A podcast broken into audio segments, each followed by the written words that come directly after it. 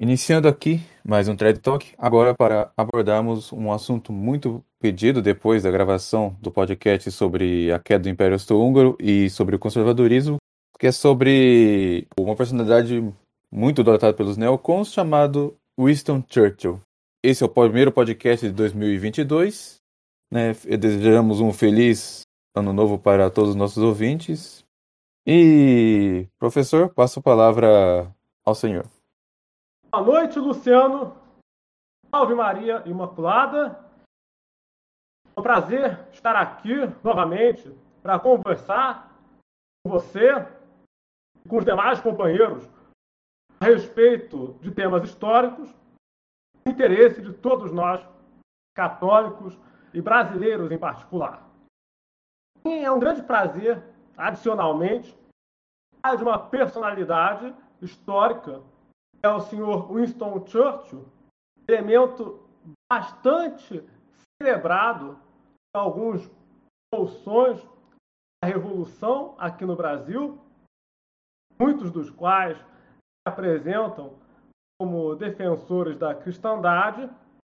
Por isso, é importante, a meu juízo, trazer dados que vão ajudar a jogar alguma luz sobre esse personagem mais conhecido pelo papel que desempenhou como primeiro-ministro da Inglaterra durante a Segunda Guerra Mundial.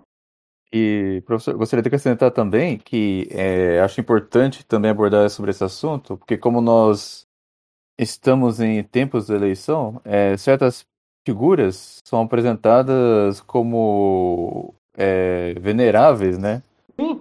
E o Winston Churchill, talvez, é, entre os direitistas, é o, é o principal modelo, né? E as pessoas, as pessoas acabam tomando esses maus exemplos como modelos de políticos em quem se apoiar, em quem se fundamentar. Então, e para mostrar, né, que, também não é só a esquerda que tem maus exemplos, né? A esquerda sempre tem péssimos exemplos, mas a direita não está nem um pouco longe. Não fica muito atrás, não. E, de fato, como você acabou de comentar, muitas pessoas, inclusive, por incrível que pareça, indivíduos que se declaram católicos, disfarçatez apresentar Winston Churchill como herói, como modelo de alguma coisa, como paradigma a ser seguido, coisa que o valha. Curiosamente, não divulgam a mesma proporção estadistas como Dom Miguel, Felipe II, como Isabel a Católica, Francisco Franco, Salazar, etc. Esses personagens, ao que parece, são postos meio de lado. Então é importante falar desse personagem para que as pessoas comecem a se tocar. Então nós vamos dar um passeio pela história, começando pelo início da carreira do Churchill. Eu não vou começar pela Segunda Guerra Mundial. Começarei origens familiares de Winston Churchill e pelo início, né, começo da sua carreira política. Vou falar um pouco desse personagem. Eu coletei aqui, não é meu intuito, nem seria possível fazer tal coisa, e traçar uma biografia de Winston Churchill. Eu coletei apenas alguns episódios da carreira dele, dando ênfase, é claro, nos crimes que ele cometeu contra nações católicas, como a Irlanda, como o Brasil, a Espanha e a Polônia, e também contra outros países e populações. Embora o nosso foco aqui seja a defesa da fé católica, não me restringir só a isso.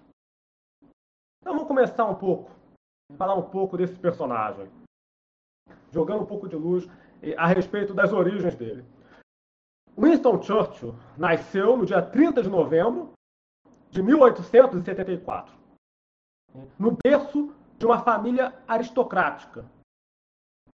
Ele era filho de Randolph Churchill, um homem rico, bem relacionado, inclusive muito bem relacionado com a maçonaria e a sinagoga, O pai dele era maçom e era sócio do banqueiro Nathaniel Rothschild na exploração de diamantes na África do Sul. Tinha, portanto, eh, essa conexão financeira com a família Rothschild. O avô dele, John Spencer Churchill, foi governador geral da Irlanda durante a gestão do primeiro-ministro Benjamin Disraeli, que também era da seita. Já começamos bem, né? é, também era da religião lá. Então, vocês já podem vislumbrar que Winston Churchill nasceu associado à maçonaria e à sinagoga. Ele se tornou, assim como o pai, ele se tornou maçom também no início da sua carreira política. Eu vou chegar lá. Enfim. Bom, cresceu em berço de ouro, estudando nas melhores escolas. A princípio, num primeiro momento, ele cogitou seguir carreira militar, inclusive frequentou a Academia Militar de Sandhurst, onde se graduou como cadete em 1895. Mas, no final das contas, ele cumpriu apenas quatro anos, mais ou menos, aí de serviço militar, como oficial subalterno. Ele serviu na Índia, a carreira militar dele se prolongou aí de 1895 a 1899. Nesse período de quatro anos, serviu na Índia e depois tomou parte nos últimos combates da guerra anglo-sudanesa. Só para situar vocês, a guerra anglo-sudanesa foi uma daquelas guerras coloniais que o Império Britânico travou para ampliar os seus domínios na África.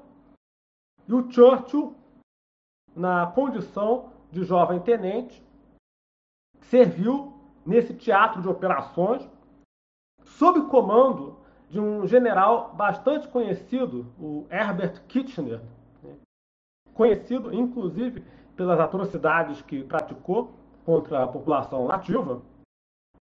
E o Churchill esteve envolvido aí no, nos últimos combates em que o exército colonial inglês travou no Sudão para submeter a população desse país.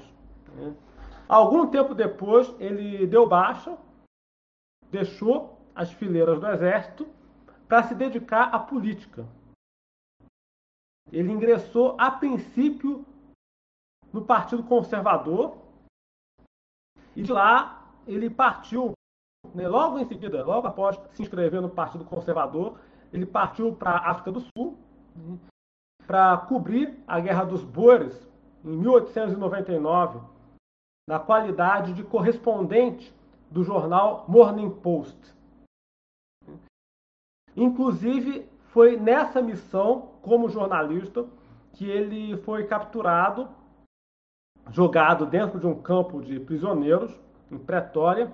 De lá ele conseguiu fugir por meio de várias peripécias, né, entrando dentro de, de trens, escondido. E, inclusive, essa, essa fuga dele, um tanto espetacular, acabou lhe granjeando certa popularidade e garantiu-lhe um mandato na Câmara dos Comuns. Cinematográfica, né? Isso, ele deu uma sorte danada ali. Enfim, entrando dentro de um trem, escondido, depois pulou fora, escolheu uma casa a esmo, no meio de um povoado, era a única casa onde havia britânicos. Todas as outras casas ali eram de holandeses, de, enfim, de pessoas que teriam delatado. E aí, por sorte, ele bateu numa casa onde moravam ingleses, aquela área controlada pelo inimigo. A família deu um jeito de contrabandeá-lo para a zona do exército britânico. Então, essa fuga dele, em que ele contou com uma certa sorte, lhe granjou popularidade, porque a história foi ventilada no, nos jornais quando ele retornou a Londres. E essa popularidade lhe garantiu o seu primeiro mandato como deputado ali na Câmara dos Comuns. Só para esclarecer, acho que muitos aqui sabem que o sistema político britânico também é bicameral, como o nosso.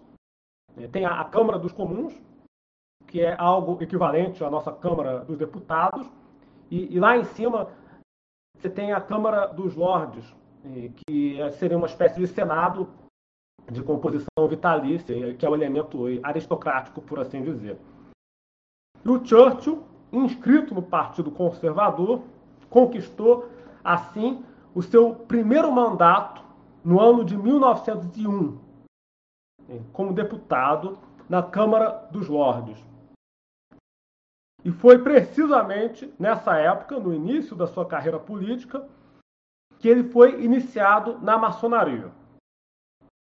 Para falar com mais exatidão, ele foi iniciado na loja maçônica número 1591, no dia 24 de maio de 1901, aos 25 anos de idade. Pesquisando no Google com um pouco usando os termos mais precisos, dá para a gente não encontra a foto do Churchill com os paramentos, mas tem eu encontrei as fotos dos paramentos dele numa exposição. Sim, se não me engano, foi a família dele que doou alguma coisa assim. Igual os paramentos de Dom Pedro I, né, que estão num, museu por aí, exposição. É, o, o, avental do Churchill está por aí. De fato, eu, não, eu também não consegui encontrar foto do Churchill paramentado, mas encontrei os dados da iniciação dele, que inclusive a maçonaria, a grande loja, exibe com muito orgulho, né, que ele é um do, dos quadros, né, ele chegou aos graus mais elevados. É, para conseguir o que ele conseguiu, com certeza ele era bem. Sim, ele já quando chegou ao cargo de primeiro-ministro, era 33. Aqui eu tenho que abrir uma nota de rodapé, esclarecimento porque algumas pessoas confundem um pouco. Afinal, o Churchill era filiado ao Partido Liberal ou ao Partido Conservador? Resposta: os dois. Ele transitou de um partido para o outro e em sucessivas ocasiões. Como eu já disse, acabei de falar, ele iniciou a carreira dele no Partido Conservador em 1901 Aí, em 1904, ainda durante, no finalzinho do seu primeiro mandato, ele migrou para o Partido Liberal, permaneceu nessa legenda por 20 anos, ou seja, até 1924, e depois retornou ao Partido Conservador, onde permaneceu pelo resto da vida, até 1964. Tanto ele ficou de 20 anos aí de liberal, depois 40 no Partido Conservador.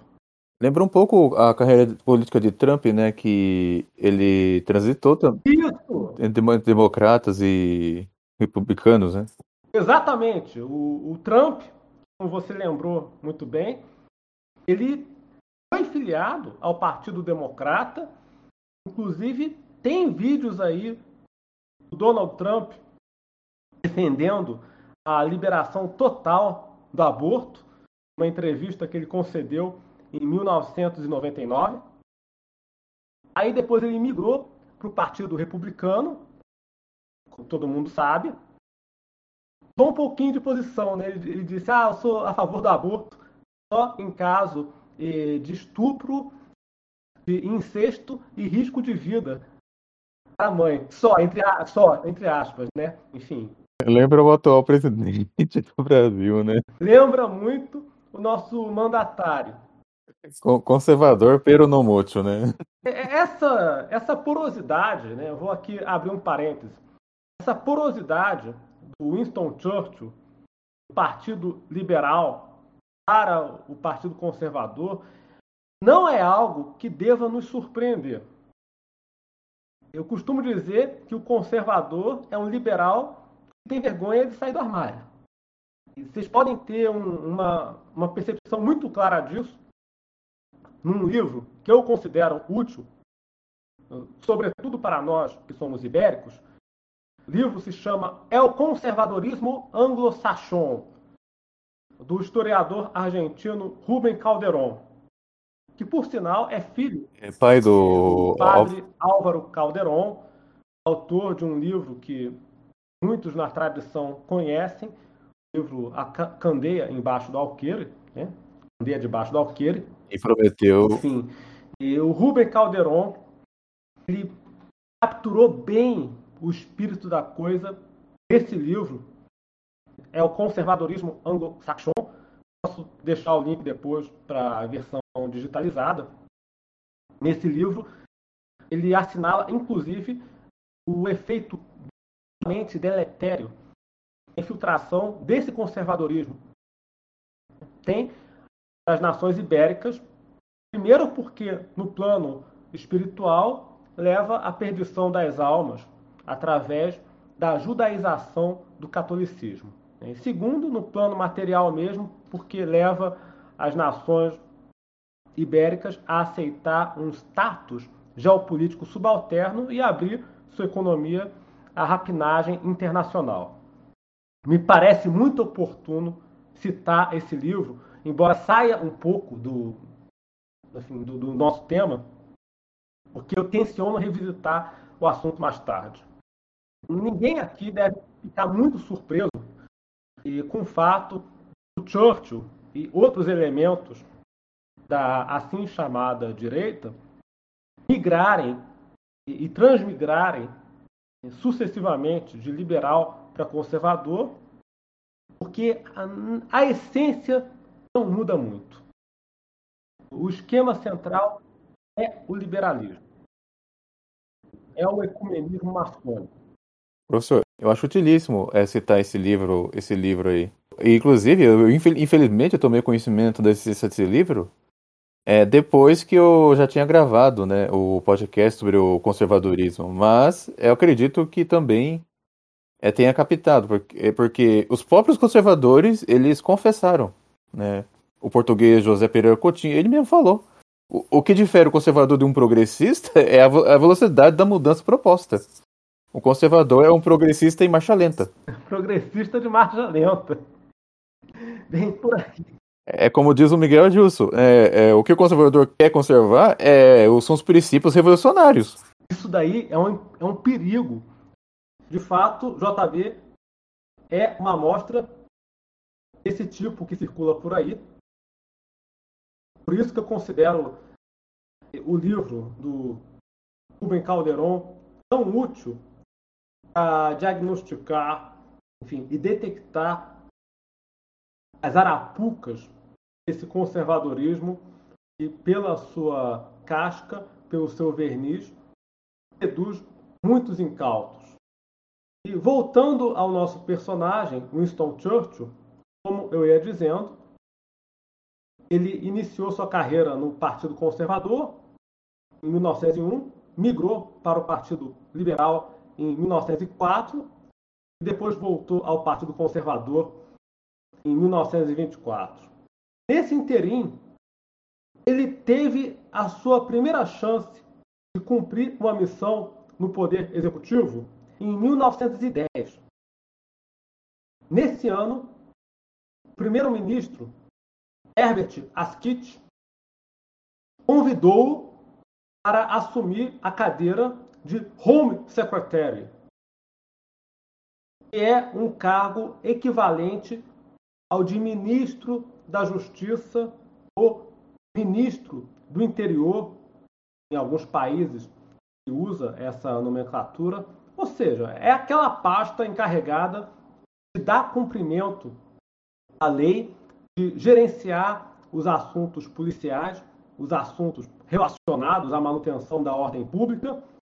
Winston Churchill permaneceu nessa função por dois anos, 1910 1911, dentro do gabinete chefiado pelo Herbert Asquith, que dirigiu o governo britânico de 1908 a 1916, se não me engano.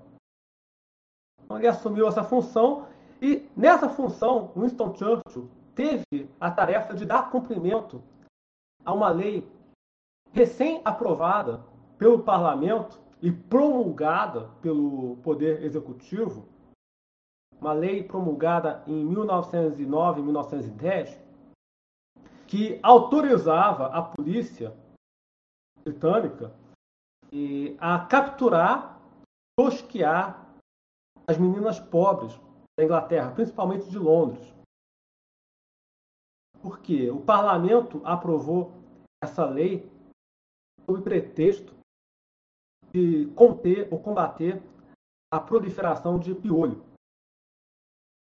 Eles concluíram que o principal vetor da disseminação de piolhos eram as meninas pobres que mendigavam e se prostituíam nas ruas de Londres. Então eles aprovaram uma lei mandando a carrocinha ir atrás dessas garotas pegar, cortar o cabelo à força e depois botar na rua de volta. Porque na cabeça deles, o problema não é ter menina pobre pedindo dinheiro na rua. O problema é que elas estavam passando piolho por aí. Winston Churchill, na qualidade de Home Secretary, recebeu a missão de cumprir e cumpriu com muita eficiência a tarefa de sair caçando, né? mandar caçar essas garotas na rua. E quem caiu matando em cima disso daí quem publicou um artigo monumental contra essa lei foi o escritor Gilbert Chesterton. Acredito que muitos aqui já ouviram falar do Chesterton. Ele foi contemporâneo do Churchill. Eu não conheço toda a obra do Chesterton, mas ele publicou um artigo, uma série de artigos né, que depois foram reunidos na forma de livro esse livro foi editado pela primeira vez em junho de 1910, sob o título What's Wrong with the World? O que há de errado com o mundo? E lá para o finalzinho do livro, nas páginas 280, 283, Chesterton lançou um libelo devastador contra essa medida do governo britânico ele tratava as garotas de rua como se fossem cachorros pulguentos, basicamente. Curioso é ver conservador que manifesta admiração por Chester e por Church ao mesmo tempo, né? Incrível, né? Incrível. Não dá para entender um negócio desses. Enfim, os, do, os dois foram contemporâneos, mas o Chesterton não era protestante, não era maçom, era católico, inclusive. Eu ainda estou para examinar a obra do, do, Chesterton como um todo, mas por acaso, pesquisando os podres de Winston Churchill, eu acabei esbarrando nesse livro e, e nesse artigo especificamente, publicado em 1910, quando Churchill é o Home Secretary do gabinete chefiado por Herbert Asquith. O Chesterton, ele, ele se converteu 11 anos antes de falecer, né? Mas é, mesmo quando ele era protestante, ele meio que pensava como católico já, né? A conversão dele é questão de tempo. De quem? O Chesterton. Ah, sim, o Chesterton, isso é verdade, isso é verdade. Exatamente, é uma figura interessante. Sim, sim. O Chesterton era meio que ponto fora da curva. E na, naquela ilha de estupidez era a sociedade britânica. Ele, os cardeais Newman e Manning, né? Eram exceções. Sim, Cardeal Manning. Exatamente. O Cardeal Manning veio da igreja, da pretensa igreja anglicana, se não me engano, migrou depois para o catolicismo, se tornou um quadro de peso ali é, dentro do clero, figura gigantesca também. Então Chesterton foi uma das vozes que na época se levantaram contra essa lei aprovada pelo parlamento britânico, a qual Churchill deu cumprimento à posição de Home Secretary. Ele ficou na função dois anos. Logo em seguida, ele assumiu um cargo de maior importância dentro do governo.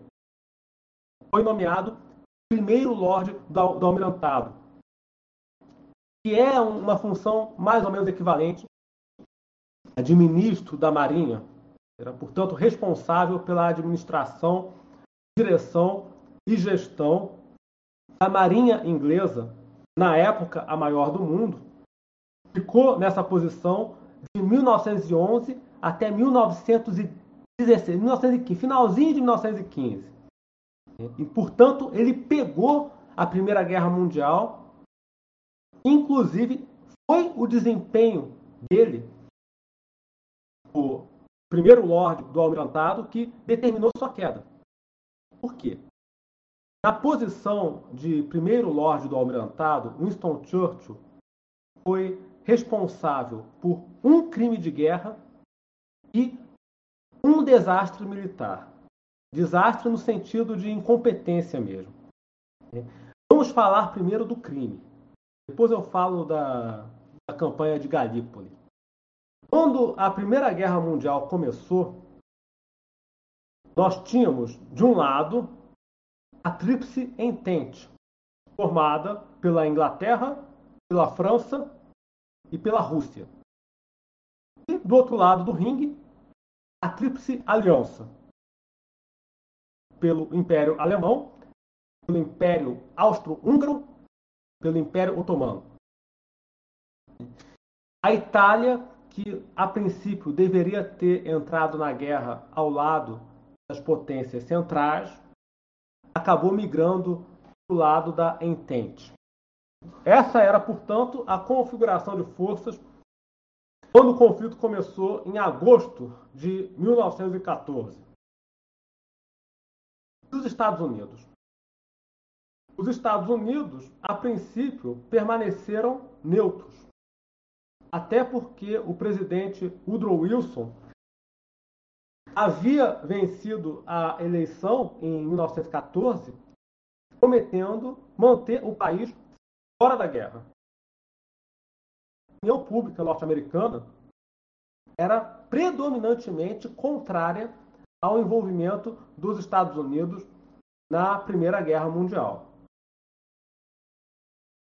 Do que num país democrático liberal como os Estados Unidos, o governo depende do voto para se manter no poder e levar sua agenda adiante, o governo, em tais condições, não consegue engajar o país em guerras ou expedições sem apresentar uma boa justificativa, um bom argumento para o eleitorado. Estão só aguardando, né? É, é, enfim, eles precisavam de um pretexto, enfim. E Winston Churchill, por sua vez, queria os Estados Unidos na guerra ao lado da Inglaterra. Você tinha nos Estados Unidos, como eu costumo dizer, duas correntes de opinião.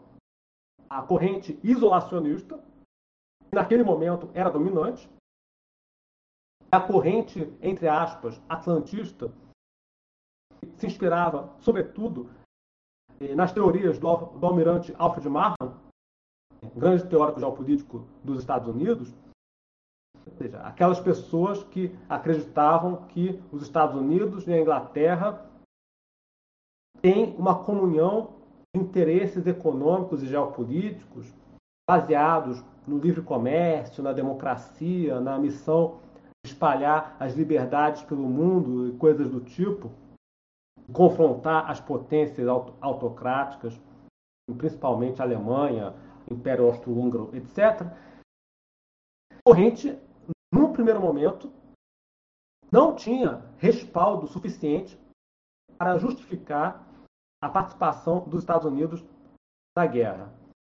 Winston Churchill, na qualidade de primeiro lorde do almirantado, planejou, portanto, um incidente com o objetivo de indispor a opinião pública norte-americana para com as potências centrais que Winston Churchill fez? E por que isso foi um crime de guerra? Ele viabilizou o afundamento de um navio civil norte-americano, Lusitânia. Eu comentei isso anterior sobre o Império Austro-Húngaro vou reiterar acrescentando alguns detalhes. Os Estados Unidos estavam neutros no início do conflito, entretanto, ajudavam a Inglaterra por baixo do pano, enviando armamentos e munição no casco de navios civis. Isso era um, um programa meio clandestino, secreto. Ou seja, as pessoas que viajavam nesses cargueiros, nesses navios de passageiros dos Estados Unidos para a Inglaterra, nem sabiam que ali no fundo tinha um monte de armamento e munição escondido. Era uma, uma operação que, do tipo que os americanos chamam de, de Black Operation ou Cover Action, do, do Serviço de Inteligência dos Estados Unidos. Então, esse material de guerra saía dos Estados Unidos para a Inglaterra, escondido, mocoseado, como diz a garotada, e chegava lá. A Inglaterra, por sua vez, protegia esses navios, ou seja, toda vez que uma embarcação civil dos Estados Unidos se aproximava do litoral britânico, os ingleses mandavam uma escolta de contra-torpedeiros para proteger aquela embarcação alemães que estavam sempre à espreita. O que Winston Churchill fez? Ele foi informado, como de costume, de que um navio norte-americano, cheio de passageiros, inclusive mulheres, crianças, velhos, estava se aproximando do litoral da Inglaterra para desembarcar essas pessoas e, e, por tabela também desembarcar o armamento e a munição que vinha escondido. E ele ordenou aos comandantes da Marinha Britânica que retirassem a proteção desse navio que estava chegando. Então ele assinou ali uma circular, uma portaria, determinando que a escolta de contra-torpedeiros se afastasse dali deixasse aquele navio desprotegido, porque ele havia sido informado que naquela área, naquela rota, submarinos alemães haviam sido avistados. Uma astúcia satânica, né? É, ou seja, um negócio criminoso. Ele só não foi preso porque esses documentos permaneceram sob sigilo durante décadas. Vou explicar aqui brevemente, para quem não tem familiaridade com questões burocráticas, qualquer país, os documentos sigilosos produzidos por órgãos do governo têm um prazo de desclassificação que varia de acordo com o nível de sigilos e, e sensibilidade do assunto. Né? Aqui no Brasil, por exemplo, os documentos que têm um grau de sigilo menor, mais leve, que são os reservados, são liberados dentro de um prazo de cinco anos. Os documentos classificados como confidenciais são liberados depois de 10 anos. Documentos secretos em 20 anos. E, por fim, os documentos ultra secretos, que tratam só de assuntos muito sensíveis, questões muito complicadas, pequeno de pessoas têm acesso. Estes são desclassificados em 30 anos havendo casos específicos em que eh, o sigilo pode ser eterno. Tem uma comissão que cuida disso. Na Inglaterra é parecido. Nos Estados Unidos também, enfim. E os documentos, as atas do almirantado britânico, permaneceram, portanto, sob sigilo durante muitas décadas, de modo que esse material só foi liberado depois que o Churchill já tinha morrido, inclusive. Então não dava para julgar ninguém. Só depois de muito tempo, quando a papelada veio à tona e ficou ao acesso do público, é que foi possível apurar a responsabilidade de Winston Churchill pelo afundamento desse navio. Os autores, né, claro, os autores materiais do, do crime foram os alemães. Agora, o mentor, o autor intelectual desse cenário foi o senhor Winston Churchill. Conforme demonstra o historiador Colin Simpson no livro Lusitânia, que eu vou colocar à disposição de vocês futuramente, para quem quiser ler e confirmar tudo o que eu estou dizendo. Na época, o maior navio do mundo. Exatamente, era um grande navio. O Churchill escolheu a dedo, né? O, o Churchill escolheu a dedo. Né? Enfim, era um navio que tinha muitos inocentes. Ele sabia que isso colocaria a opinião pública dos Estados Unidos contra as potências centrais. E, de fato, a população americana ficou com muita raiva dos alemães, dos austríacos. Os Estados Unidos não entraram na guerra imediatamente, eles acabaram entrando na guerra um pouco mais tarde, em 1917, quando novos navios afundados, enfim, aí eles entraram na guerra para valer, em 1917, o que inclusive desequilibrou a balança da guerra em favor da Entente. É, enfim, até então o jogo estava mais ou menos empatado, por assim dizer, e a entrada dos Estados Unidos no conflito virou a balança em favor da França a partir de 1917. Aí vieram, enfim, tem todo aquele desenvolvimento e o destravamento das operações no, no fronte ocidental.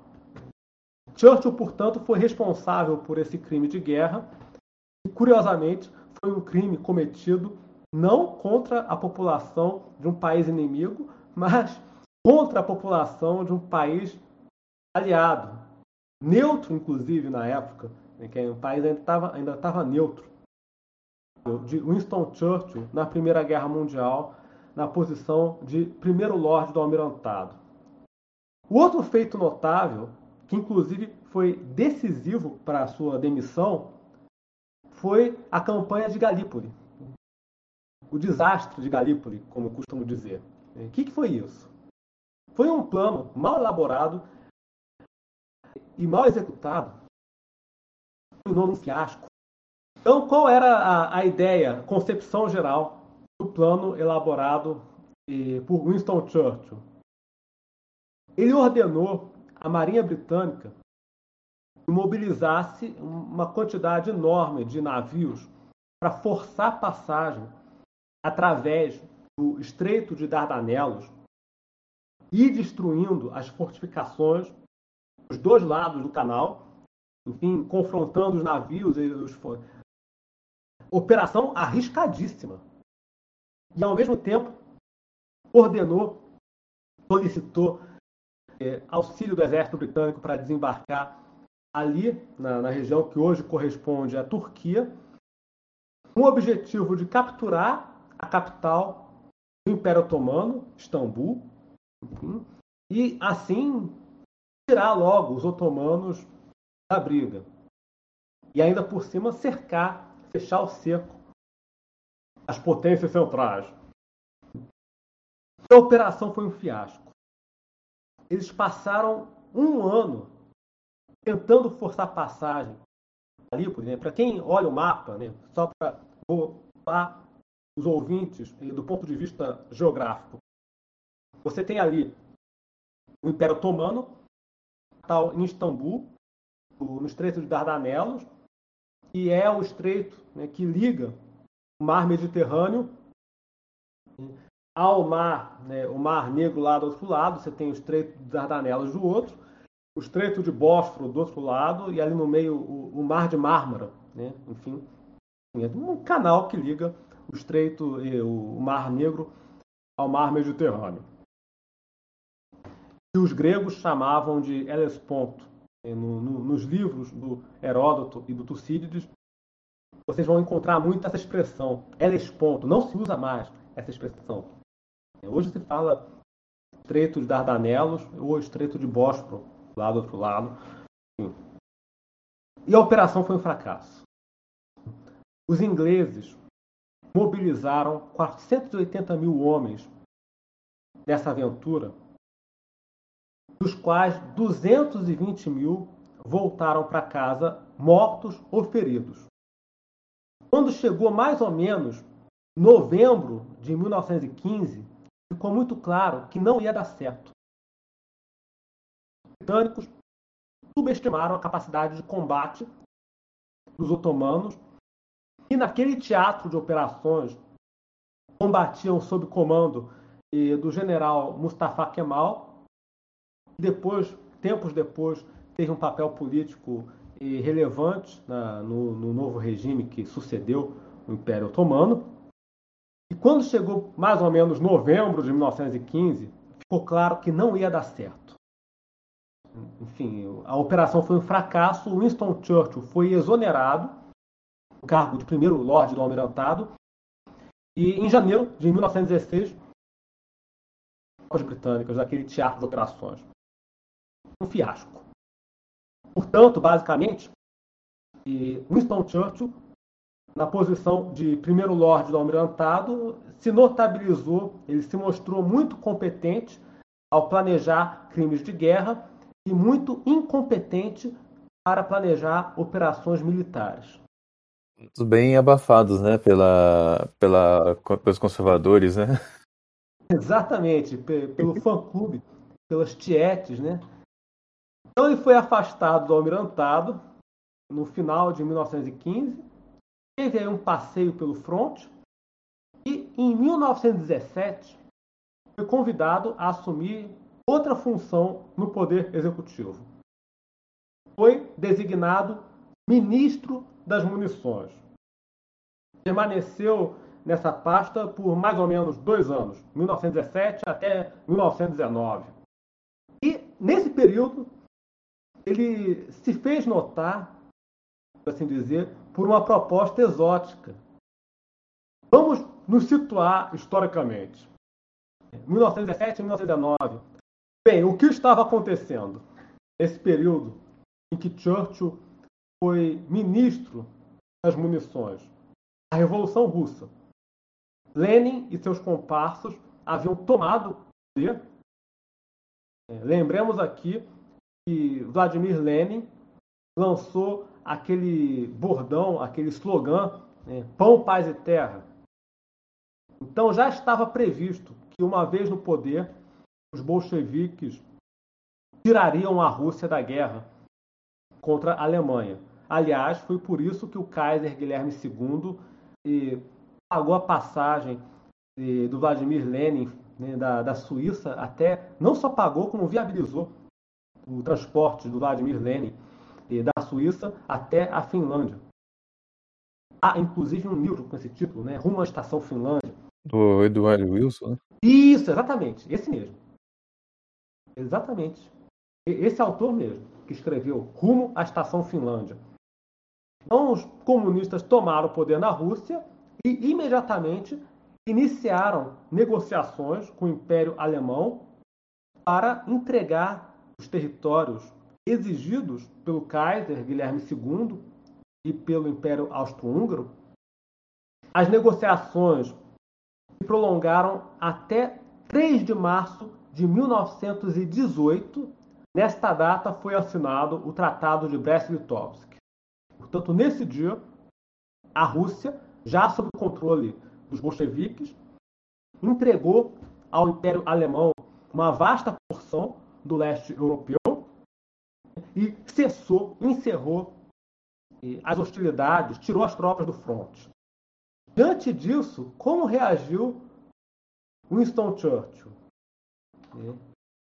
Ele reagiu aos acontecimentos propondo ao governo britânico que ajudasse os comunistas a consolidar o seu regime na Rússia, enviando alimentos munições, armamentos e tudo mais que fosse necessário para derrotar os contra-revolucionários. Winston Churchill enviou um memorando ao primeiro-ministro Lloyd George dia 7 de abril de 1918. Que depois, um mês, mais ou menos um mês depois da Rússia assinar a paz com a Alemanha, Winston Churchill enviou esse memorando ao primeiro-ministro Lloyd George, sugerindo o seguinte plano: vamos propor aos bolcheviques, vamos eh, propor a eles que a Inglaterra lhes forneça ajuda na tarefa de consolidar o regime e derrotar os contra-revolucionários, os czaristas. Em contrapartida, eles rasgam o Tratado de Brest-Litovsk e reiniciam a guerra contra a Alemanha. Acho muito importante citar esse episódio porque eu vejo muitos cipaios locais, né, olavetes, neocons, né, liberais e quetais, né, congêneres, né, e justificando a operação Winston Churchill sob a alegação de que ele teria sido um cruzado na luta contra o comunismo. Ora, a primeira reação de Winston Churchill à revolução na Rússia foi propor ao governo britânico num memorando que depois veio a público. Eu vou citar aqui a fonte. Memorando está transcrito né, no livro The First World War, A Complete History, do professor Martin Gilbert, livro publicado em 2008. Está lá, na página 412. O que Churchill escreveu no memorando? Vou citar só um, um pedacinho desse documento. Não devemos esquecer jamais que Lenin e Trotsky estão lutando com a corda no pescoço. Eles sairão do poder para a tumba forem derrotados. Portanto, mostre a eles alguma chance real de consolidar seu poder, de obter algum tipo de proteção contra a vingança dos contra-revolucionários, pois eles não seriam loucos se não abraçassem essa oportunidade.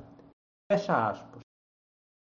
Então foi isso que Winston Churchill propôs ao primeiro-ministro Lloyd George nesse memorando de abril de 1918.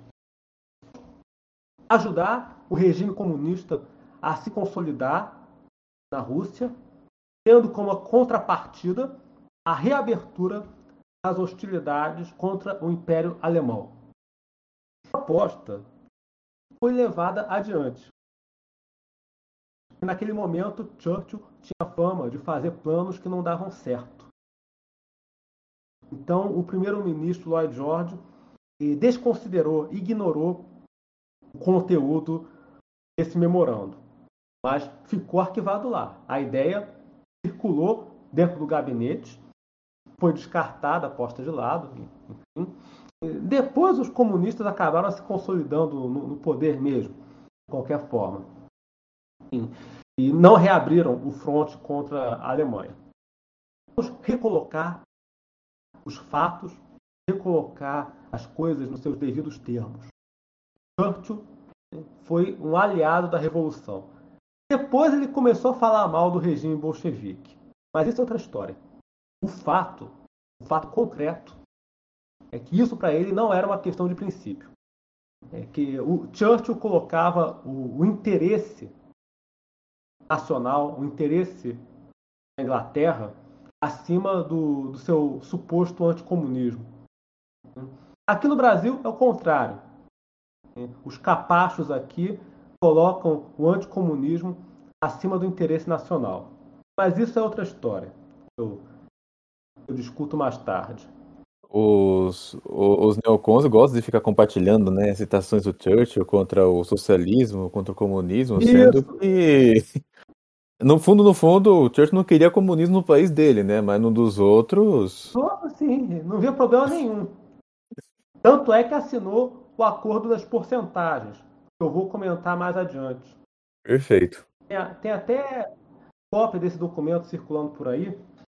Eu vou disponibilizar, enfim, todas as fontes que eu estou citando aqui, eu vou disponibilizar em seguida, para que os ouvintes possam conferir. Então vamos falar agora da atuação de Churchill como secretário da guerra.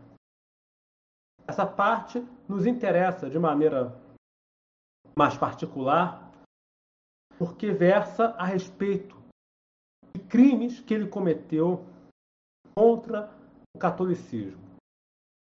Em 1919, Churchill deixou o cargo dele lá no Ministério das Munições e foi convidado pelo primeiro-ministro Lloyd George a assumir duas pastas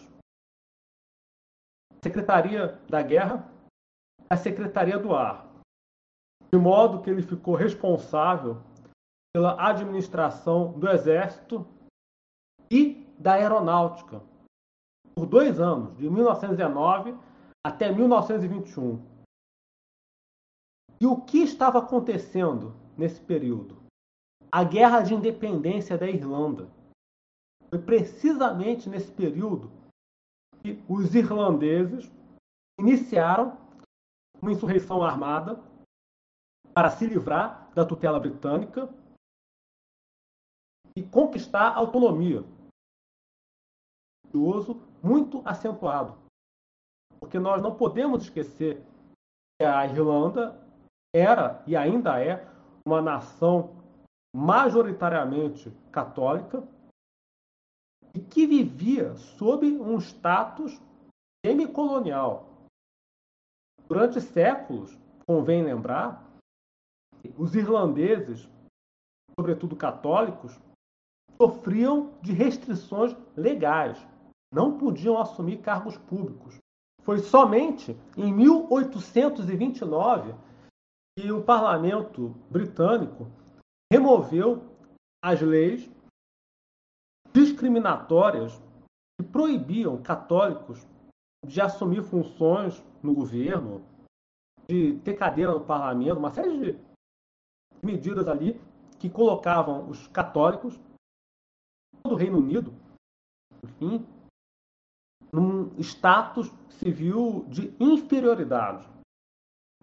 De modo que o levante nacionalista irlandês teve um componente religioso muito acentuado.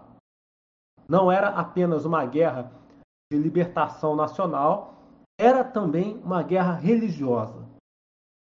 Havia muitos movimentos brigando pela independência. Os principais nessa época eram o Sinn Féin e o IRA. Eu devo destacar aqui IRA, o Exército Republicano Irlandês, nessa época ainda era uma organização majoritariamente católica e nacionalista. Havia sido, naquele momento, aparelhado pela esquerda, como veio a ser mais tarde. Por que, que eu estou batendo nessa tecla? Porque eu vejo alguns cipaios aqui e, enfim, quando eu publiquei essa informação pela primeira vez, apareceram alguns internautas e, passando pano para o Winston Churchill sob a alegação de que o IRA era uma organização de esquerda. Mentira. Salvo engano meu, o Partido Comunista na Irlanda. Foi fundado em 1933. Enfim, de modo que em 1919, 1920, o IRA ainda era uma organização majoritariamente católica e nacionalista. Conforme consta nos próprios relatórios de inteligência do exército britânico. Tanto é que a luta da Irlanda pela sua independência teve apoio da Santa Sé. Acho importante destacar isso. É, é, os, nacionalistas irlandeses é, atuaram não só no, no fronte militar, mas atuaram também no fronte diplomático para obter reconhecimento de governos estrangeiros. E, e enfim, obviamente, a, a, Santa Sé era um, um teatro de atuação diplomática importante.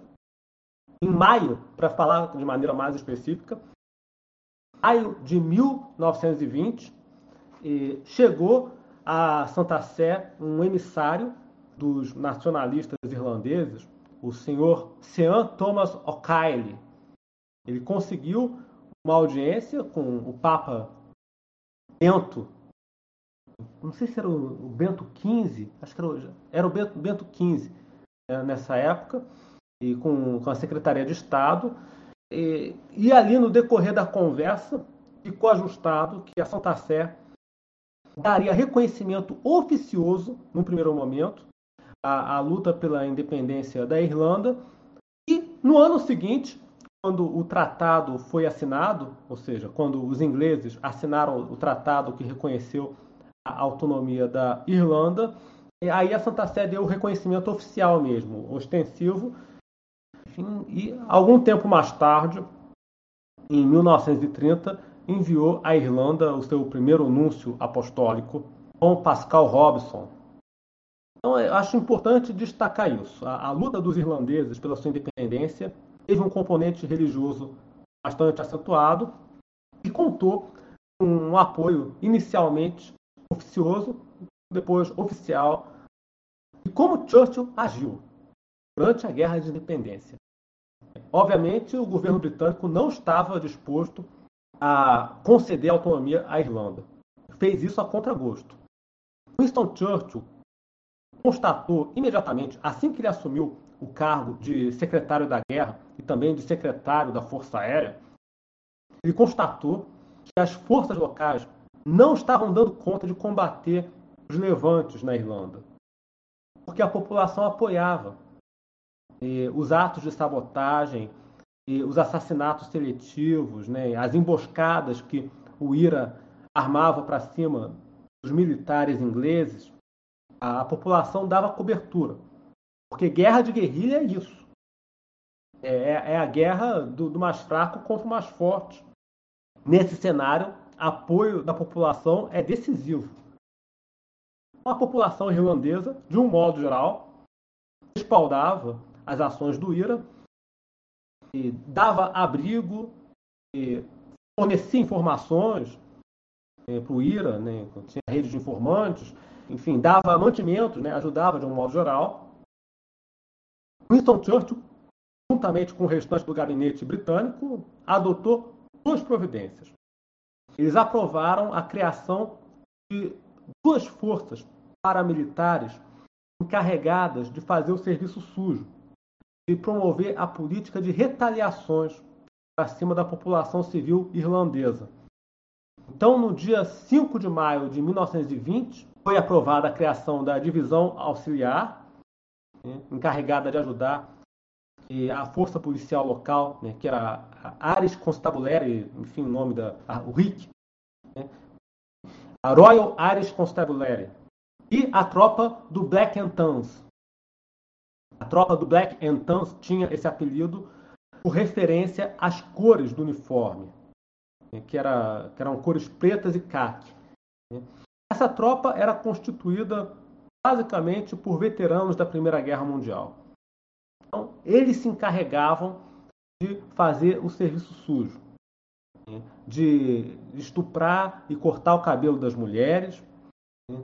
de atacar, de tocar fogo nas casas, né? nos comércios, toda vez que algum militar inglês era assassinado numa emboscada dessas. Inclusive, em alguns desses episódios, membros do clero foram assassinados.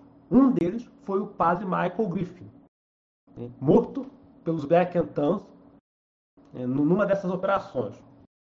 Então, o, clero, o clero católico, foi atingido. Enfim, que, enfim, as igrejas, enfim, que foram, foram profanadas em diversas ocasiões como forma de represália. Winston Churchill cogitou, inclusive, usar a força aérea contra a população civil. Numa das reuniões do gabinete, isso está registrado, numa das reuniões do gabinete ministerial, em 1 de julho de 1920, Winston Churchill sugeriu, solicitou ao governo para empregar aviões tralhadores para fazer um, uns raids aí, tocar o terror na população, de modo que as pessoas ficassem com medo de colaborar e, com ira com, com os insurretos.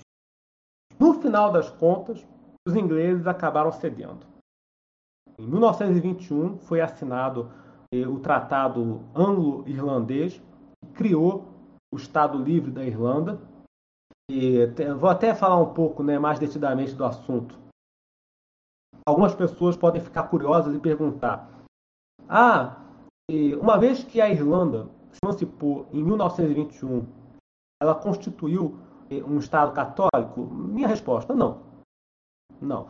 Enfim, a, Constituição da Irlanda, recém-emancipada em 1921, ela conferia ao catolicismo um status especial, proibiu o divórcio, enfim, mas não tinha aqueles elementos que nos autorizariam a caracterizar eh, o, regime como um Estado católico. Uma situação era uma situação um pouco parecida com a Polônia de hoje. A Polônia é um país laico, ou pelo menos oficialmente laico, onde o catolicismo tem um, um status oficioso, né, uma grande influência nos assuntos políticos. E um detalhe importante, um detalhe muito importante, que inclusive motivou controvérsias entre os grupos nacionalistas irlandeses. O Tratado de Paz, assinado entre ingleses e irlandeses em 1921, tinha um dispositivo que mantinha a Irlanda juridicamente e formalmente no, na comunidade britânica das nações, né, o Commonwealth, de modo que a rainha da Inglaterra, no papel, continuou sendo eh, a, a chefe de Estado. Inclusive, quem era funcionário público tinha que prestar um juramento né, de fidelidade à rainha. A Irlanda só se separou completamente da Inglaterra décadas depois, em 1949. Aí sim, é, foi proclamada a República e cortou-se todos os vínculos jurídicos formais com a coroa inglesa durante a, a gestão do primeiro-ministro John Costello, que costumava dizer: Eu sou católico em primeiro lugar e irlandês em segundo lugar. Então, foi na administração do John Costello, décadas mais tarde, que a Irlanda se separou de fato completamente da Inglaterra, enfim, saiu do, Commonwealth, enfim, proclamou a República e cortou né, os últimos liames desse vínculo. Só para esclarecer, Winston Churchill, durante a Guerra de Independência, se mostrou um inimigo implacável do catolicismo. Como todo maçom, né? todo maçom. Vocês querem saber o que ele pensava da fé católica? Ele escreveu, no final da sua vida, uma coletânea de quatro volumes, intitulada A History of the English Speaking People. Uma tradução literal é uma história dos povos de língua inglesa. São quatro volumes. Eu vou deixar o link depois para vocês acessarem esse material e lerem com vossos próprios olhos o que, que ele pensava a respeito da Igreja Católica, particularmente da Espanha. A Igreja Católica, para ele, era a igreja da ignorância e do absolutismo. A língua inglesa seriam os difusores da, da liberdade, da democracia, enfim, e dos, e dos princípios da, da, reforma, né, entre aspas. Não, sou eu, não, eu não preciso acusar. Está na coletânea que ele escreveu. Você vê ali no, no, nos quatro volumes, eu folhei rapidamente, todos aqueles estereótipos que, que povoam a, a, mentalidade inglesa e anglicana de um, de um modo geral, né? e norte-americana também, de um modo geral.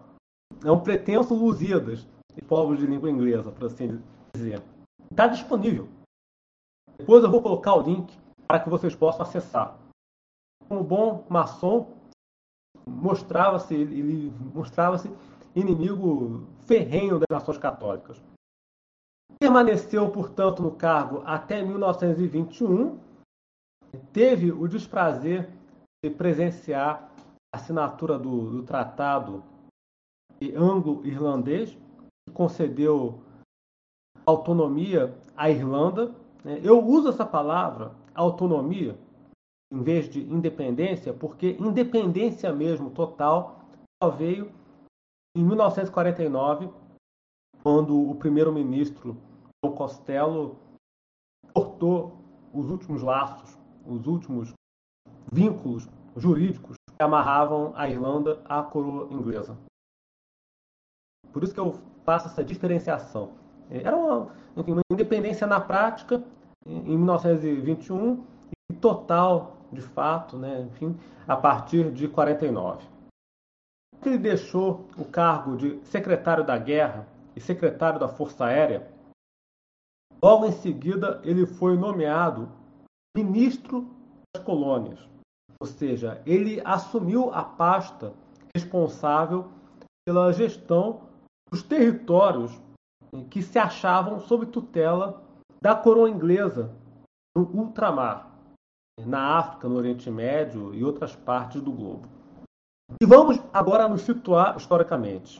O que estava acontecendo em 1921? Nesse cargo, dois anos também, 21, 22. E o que estava ocorrendo nesse período?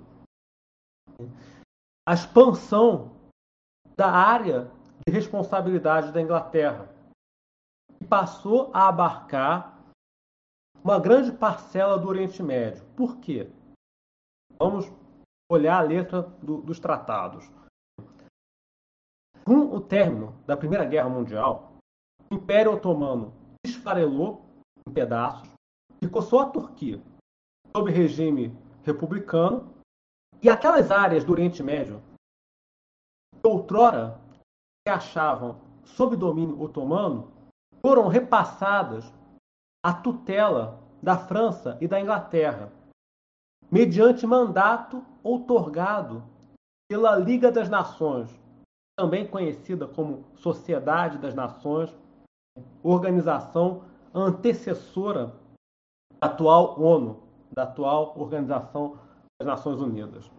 Portanto, em, em 1920, a recém-criada Liga das Nações inseriu a Inglaterra e a França a tarefa de administrar aquelas áreas do Oriente Médio que até então eram parte do conjunto otomano.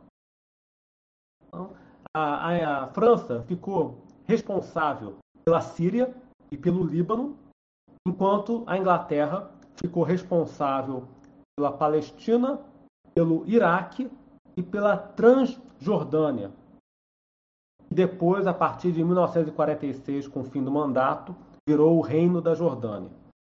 Consequentemente, Winston Churchill, ao assumir a pasta do Ministério das Colônias, tornou-se responsável pela administração desses territórios ultramarinos sob jurisdição do Império Britânico.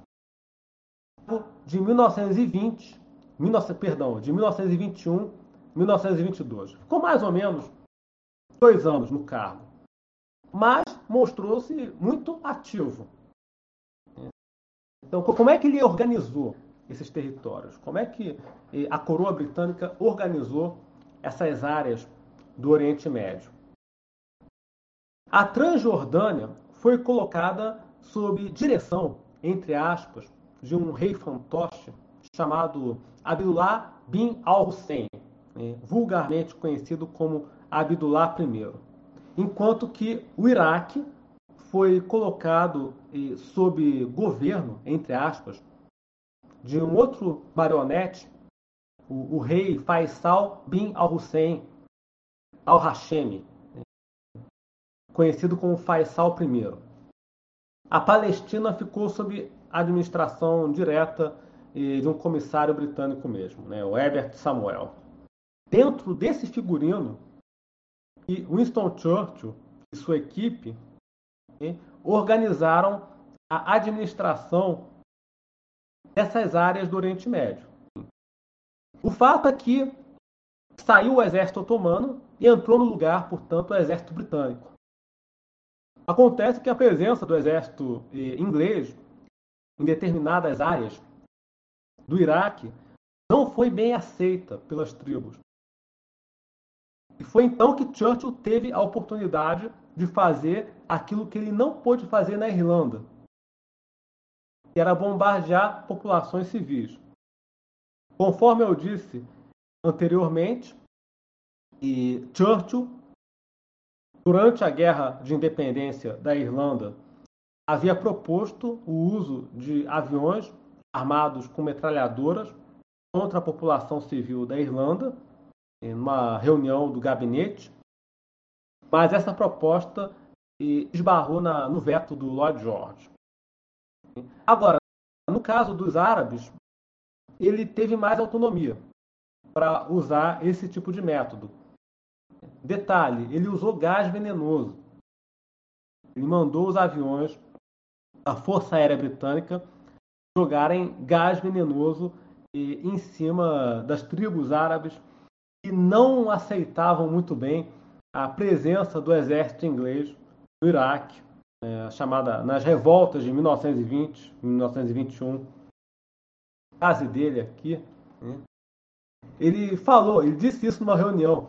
Olha, eu não entendo esse escrúpulo de vocês com o uso de gás.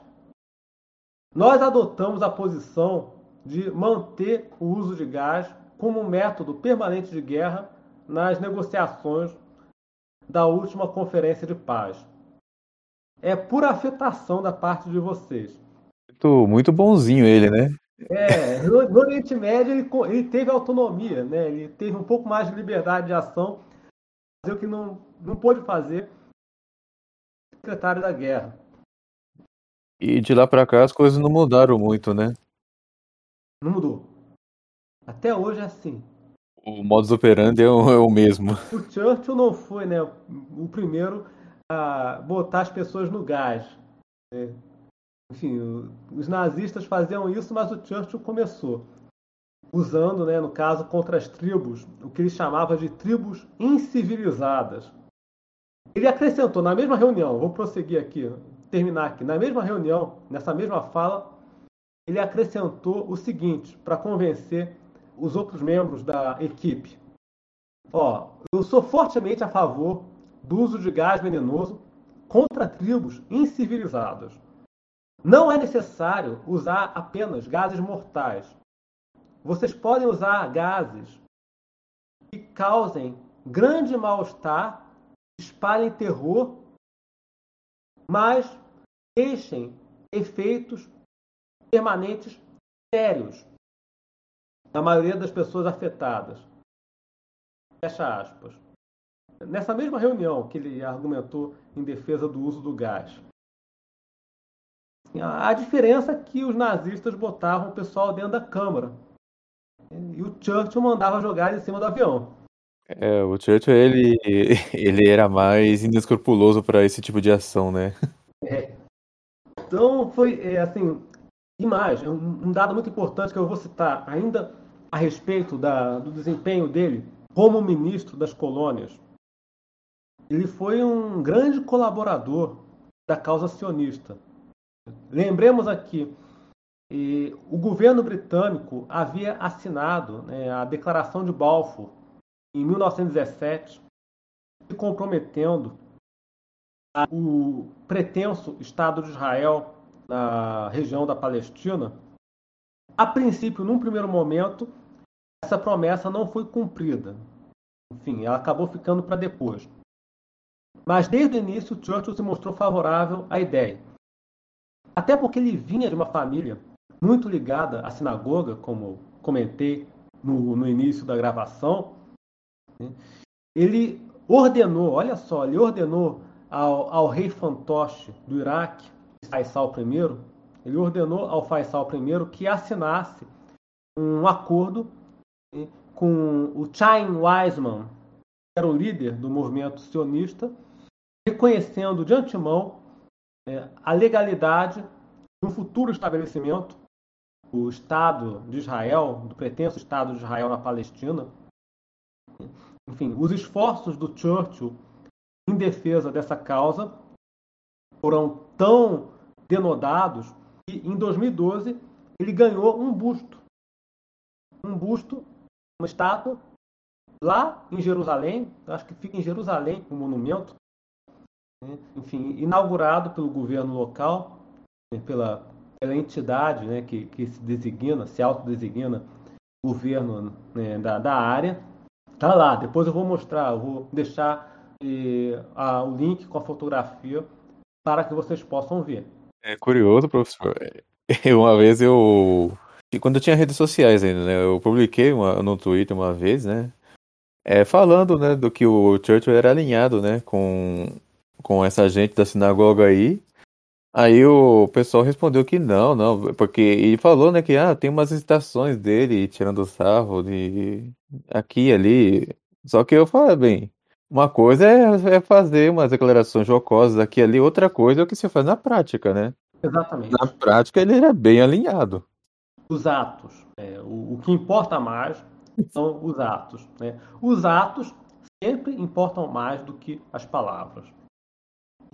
E o, os atos foram tão consistentes em 2012 ele ganhou esse monumento aí, edificado pelas autoridades daquele país que se autodenomina Estado de Israel. Enfim, agora vamos pular um pouco. É, é, vamos pular para o ano de pro, período, né, para a década de 30. A década de 30. Aí as coisas ficam mais interessantes, né? É, as coisas ficam mais interessantes que a gente fala, vamos falar do apoio do Churchill ao fascismo italiano e sua política de acomodação e, com o Terceiro Reich.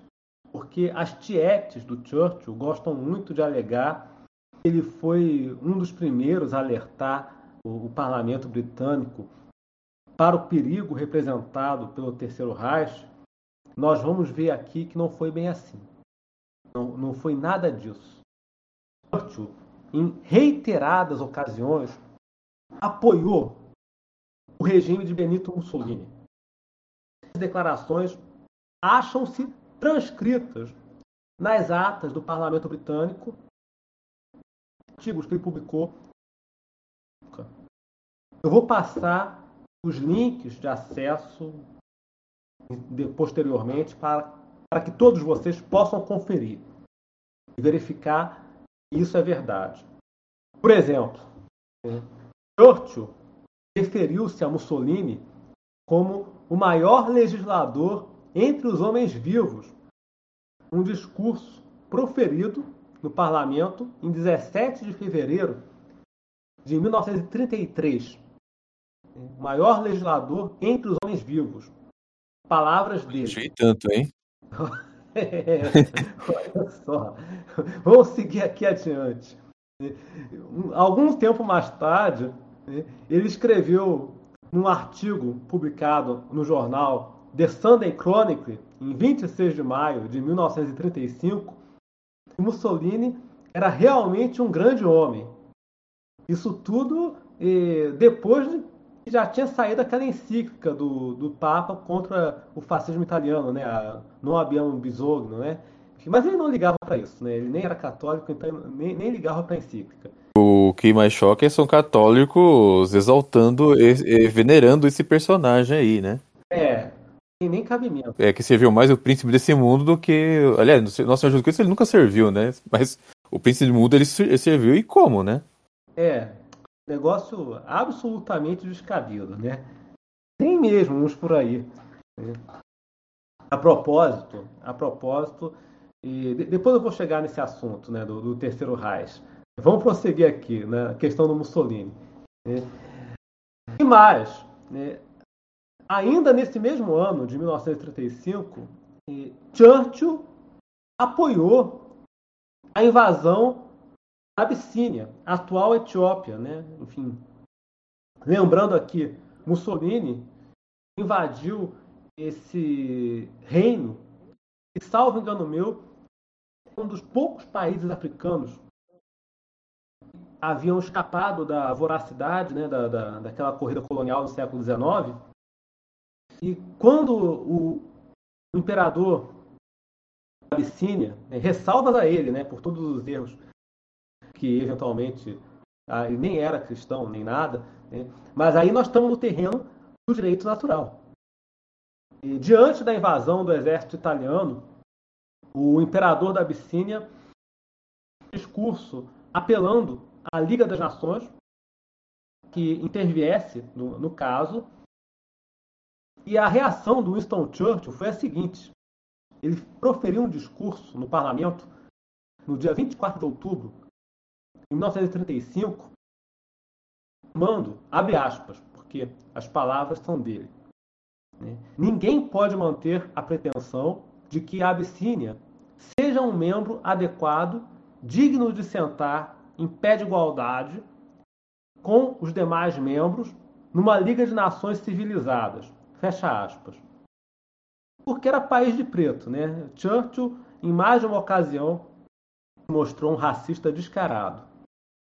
Então ele, ele não via a, a Abissínia, né, a atual Etiópia, como um país que merecesse os mesmos direitos de outras nações em pé de igualdade. E com relação à Alemanha? Vamos falar da Alemanha porque e, o fã-clube de Winston Churchill gosta muito de alegar que ele passou anos alertando o governo e a opinião pública britânica para o perigo representado e, pelo Terceiro Reich, mas não foi bem assim. Churchill, é bom destacar isso, Churchill buscou de maneira consistente uma acomodação de interesses com a Alemanha, só, só se opôs, só passou a se opor ao militarismo alemão a partir do momento em que ele ameaçou os interesses da Inglaterra. Ou seja, ele só se opunha, ele se opunha ao nazismo não por uma questão de princípio moral, mas por razões de interesse nacional. Nós vamos ver aqui, em trechos que eu vou citar, que em mais de uma ocasião ele buscou uma política de acomodação com a Alemanha nazista. Vamos, vamos ler aqui. Churchill discursou no parlamento sugerindo à Liga das Nações que convidasse a Alemanha a, abre aspas, apresentar as suas queixas e legítimas aspirações para que a justiça seja feita e a paz preservada. Ou seja, na cabeça dele era viável, era recomendável chamar Adolf Hitler para conversar e chegar no acordo, de modo que ele apresentasse suas reclamações e aí vamos ver o que dá para fazer, né? Porque Churchill acreditava que a estratégia correta a ser seguida pela Inglaterra seria encorajar a Alemanha a invadir a União Soviética. Ele escreveu isso numa carta enviada à deputada Dwight Bohan Carter no dia 25 de maio de 1936. Qual era a sugestão dele, apresentada nessa correspondência? Ele sugeria a formação de uma aliança entre a Inglaterra, a França, a Bélgica e a Holanda, de modo que a Alemanha se sentisse intimidada, desencorajada de atacar qualquer um dos quatro e se voltasse para a União Soviética, contra a União Soviética. Ele escreveu palavras dele, abre aspas, palavras dele. Nós devemos esperar que os alemães logo comecem uma guerra de conquista no leste e no sul, enquanto o Japão provavelmente vai atacar a Rússia no extremo oriente. Enquanto isso, a Grã-Bretanha e a França devem manter uma neutralidade armada, pesadamente armada, enquanto eles brigam. Portanto, Winston Churchill não tinha nada contra o caráter racista do regime alemão ou contra as violações do direito internacional que o Terceiro Reich perpetrava aqui e acolá. Ele só se opunha à Alemanha nazista na medida em que ela pudesse ameaçar o equilíbrio de poder ou colocar em xeque algum interesse britânico.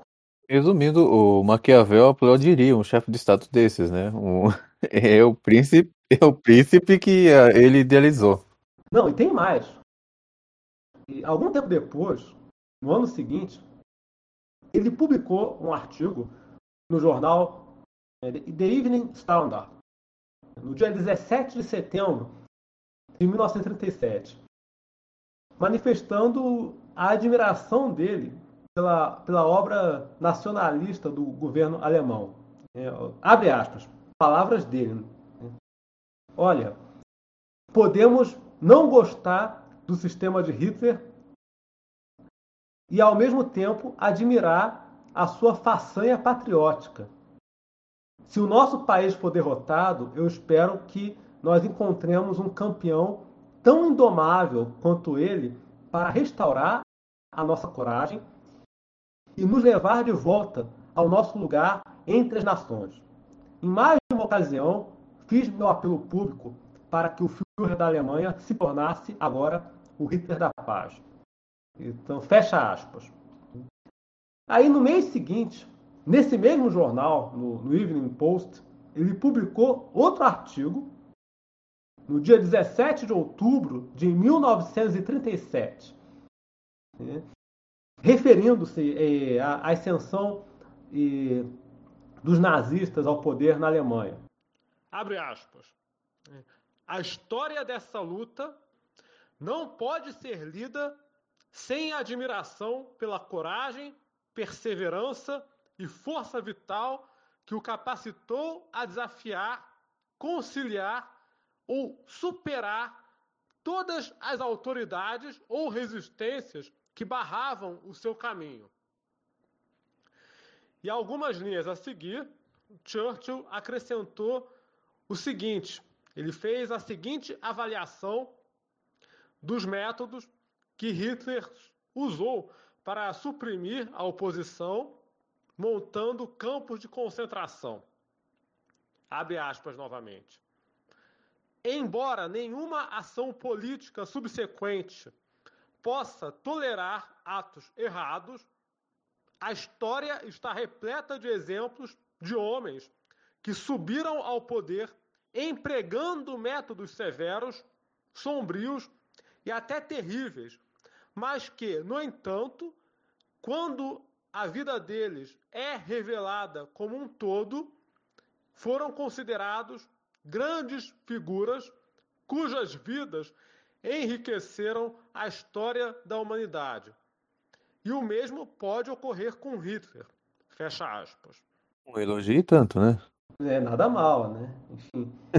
Parece bobagens que aparecem em site revisionista que a gente vê por aí. Né? Cabe direitinho. Enfim, ele, só não gostou muito do, do acordo de Munique. Ele, ele, achou que o acordo de Munique a Inglaterra cedeu demais. Né?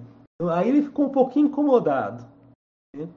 Mesmo assim, em 1938, ele continuava disposto eh, a algum tipo de modus vivendi Terceiro Reich.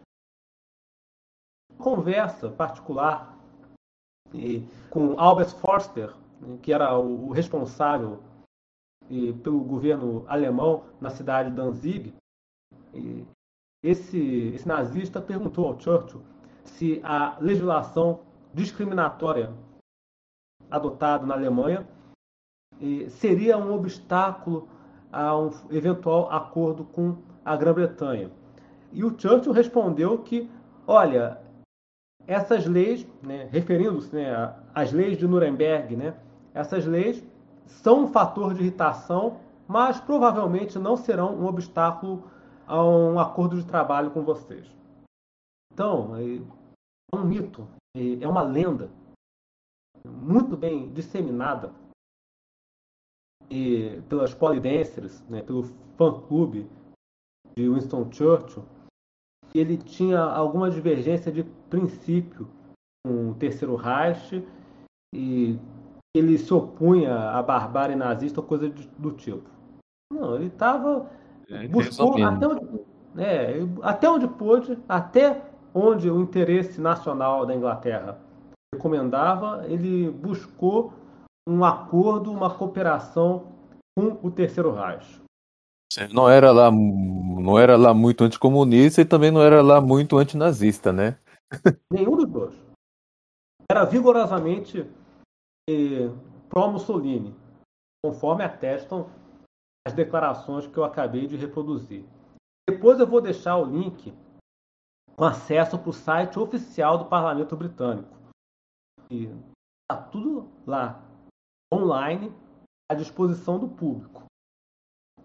Aí veio a Primeira Guerra Mundial e a coisa mudou de figura, né?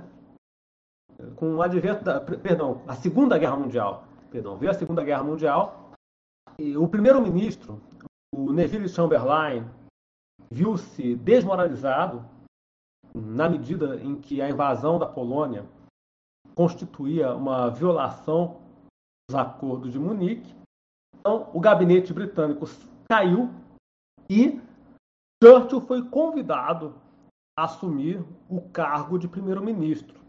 E nesta função permaneceu até o final da Segunda Guerra Mundial. Então, ele ficou de 1940 até julho de 45, salvo engano meu, na função de primeiro-ministro, dirigindo o esforço de guerra. E aí nós vamos entrar no aspecto mais bizarro, por assim dizer, da, da atuação política de Winston Churchill, e é o seu envolvimento com movimentos esotéricos, seitas, satanistas e coisas do tipo. Inclusive, é, eu já li em alguns lugares que ele é, conheceu, ele conheceu, ele era amigo do Aleister Crowley, Exatamente. o maior ocultista do mundo no século XX. Exatamente. É dele que nós vamos falar agora. Ótimo. A, a guerra começou. A guerra começou. Enfim, Churchill foi nomeado primeiro-ministro, assumiu a chefia do gabinete. E durante as reuniões de Estado-Maior, ele recebeu um, um, conselho do capitão Ian Fleming. Quem era o capitão Ian Fleming? Era adjunto do diretor da inteligência naval britânica. Ele foi aconselhado pelo capitão Ian Fleming a buscar ajuda de um líder ocultista hoje bastante conhecido, né, o Aleister Crowley, também conhecido como Alex Crowley, né, líder da seita do Telema, que inclusive tinha se envolvido uma série de grupos subterrâneos, enfim, europeus os macumbeiros, um cara pesada. Enfim, metido com a maçonaria. Inclusive, parece que, que a, a, ligação deles vem da maçonaria. Parece que a, a conexão deles né, se deu por ali, no, nos bastidores da, da grande loja da Inglaterra. Rumores que ele tenha se conhecido na Golden Dawn. Isso, exatamente. As informações que eu vou citar agora estão num livro que eu nem recomendo a leitura, porque tem muita macumba no meio. Escrito, é um livro escrito por um adepto aí dessa seita. É, chama The Magic of Aleister Crowley. The Book of the Rituals of Telema. Livro publicado em 2003 por Lon Milo Cat. A informação que eu estou citando está na página 9. Não é literatura recomendável, acho que eu precisei percorrer para conseguir a, a, informação com exatidão. E pelo que consta aqui, esse capitão, Ian Fleming, inclusive foi o criador do, do personagem 007, aquelas histórias de James Bond, aquilo saiu da pena dele. Nessa época, Ian Fleming servia como adjunto do diretor da inteligência naval britânica, o contra-almirante John Godfrey.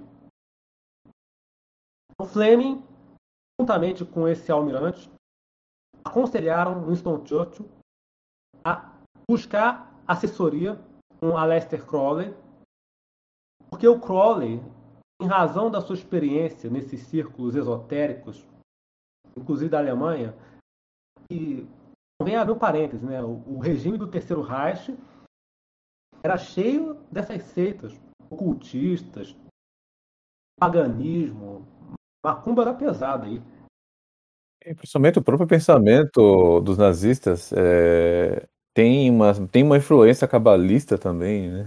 Tem, tem, tem, tem altas histórias né, envolvendo a, a cúpula nazi e com esses grupos subterrâneos. O professor Marcelo Andrade, ele fala disso na sua aula sobre o nazismo.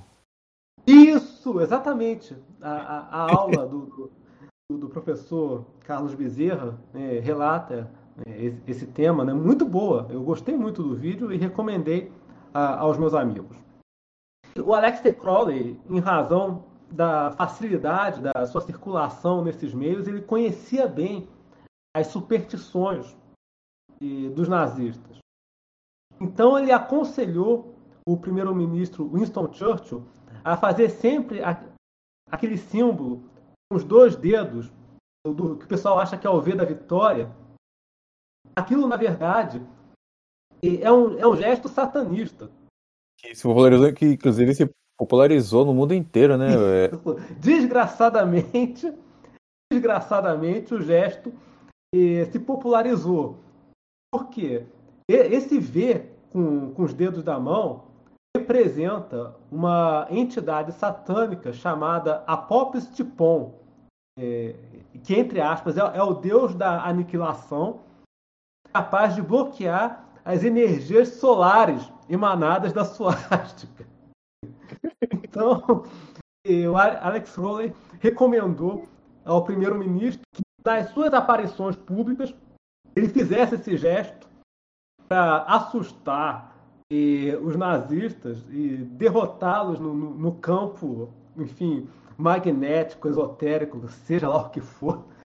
Enfim. É um episódio bem cômico, né? Diga-se passagem. É. e o, a, o conselho foi seguido à risca. É, o que mais a gente vê é a imagem dele fazendo esse gesto, né? Você vê, procura Winston Churchill, coloca Google Imagens ali e só. A maioria das fotos é dele fazendo esse gesto. Isso, procurar no Google, Google Imagens, várias fotos dele fazendo esse gesto, enfim, para bloquear a, a, energia solar da, da emanada da, da suástica, né? Ou seja, de macumbeiro com macumbeiro. Mas, o, mas o, os, os irracionais são os católicos, né? É, é os irracionais, os ignorantes somos nós, né? É, ele não, ele, é um, um gesto muito racional esse dele aí. Uma sabedoria muito grande. É, inacreditável, né? Os obscurantistas somos nós. Então, Churchill seguiu essa recomendação à risca. De fato, o que mais tem a foto desse gesto aí. Imediatamente, aí que entra a parte que envolve o Brasil. E o Churchill não teve o pudor de tentar contra os interesses e a segurança de nações neutras. Uma clara violação do direito internacional. O que, inclusive, gerou problemas com o Brasil. Vamos lembrar aqui. O Brasil estava neutro no começo da Segunda Guerra Mundial. Nosso país só se engajou no conflito a partir de 1942 quando nós declaramos guerra ao eixo. Até então, né, o Brasil eh, realizava transações comerciais com todos os países. A Inglaterra, com os Estados Unidos, com a Alemanha, com a Itália. Então nós mantínhamos uma posição de neutralidade e comerciávamos. Naquela época, nosso comércio exterior era mais ou menos meio a meio. Né, Inglaterra, Estados Unidos, Alemanha eram os principais parceiros do Brasil, Portugal um pouco atrás. O Brasil, alvo de três investidas da Marinha Britânica contra as suas embarcações. Enfim, o primeiro incidente, isso tudo que eu vou citar, todos esses fatos que eu vou citar agora, né, estão no livro chamado O Enigma dos Submarinos. Livro escrito pelo coronel José Fernando Maia Pedrosa, que foi chefe da seção Geografia e História do Estado-Maior do Exército. Nesse livro, as páginas 52 e 97, né, o Maia Pedrosa relata que o primeiro incidente né, envolvendo a Inglaterra e o Brasil, incidente naval, né, foi uma investida de um cruzador, o cruzador Castle, que abordou e deteve um navio mercante brasileiro chamado Itapé, revistou o seu interior, então esse navio né, parou a embarcação brasileira, enfim, revistou o seu interior, deteve, prendeu 30, 25 tripulantes, levou presos 25 tripulantes naturalizados brasileiros. Eu faço questão de bater nessa tecla.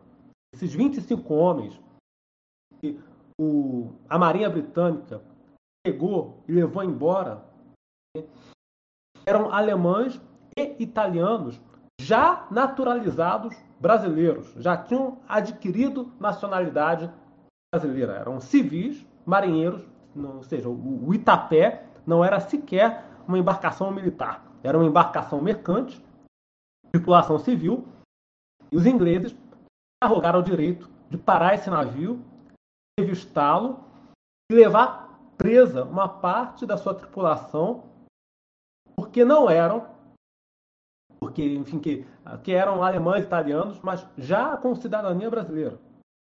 Já, já viviam no nosso país, enfim, há muito tempo.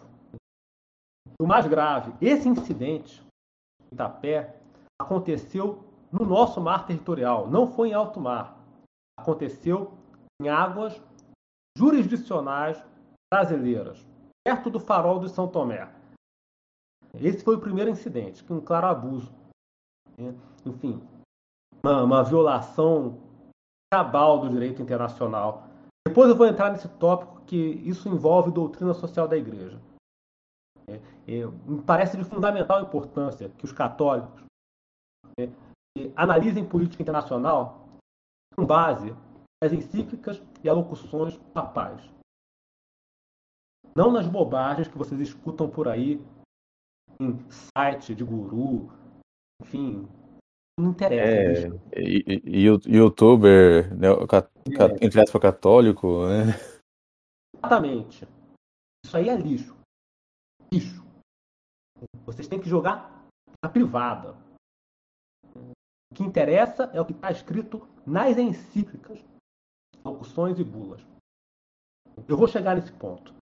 Esse foi o primeiro incidente, portanto. A Marinha Inglesa parou um navio mercante brasileiro nas nossas águas, deteve o navio, revistou e levou uma parte da tripulação presa.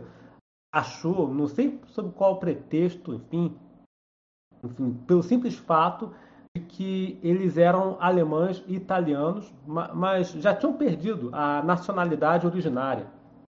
E mesmo que fossem e, italianos e alemães e não naturalizados, não tinham direito de fazer isso. São meros civis, né? Eles não têm nada a ver com o, que o, com o que o governo faz. Exatamente. Eram civis, já moravam aqui no Brasil há muito tempo. O segundo incidente foi um pouco mais grave, inclusive, que, que gerou um, um, ruído aí na, nas relações internacionais, foi a apreensão do cargueiro Siqueira Campos. O que, que os ingleses fizeram?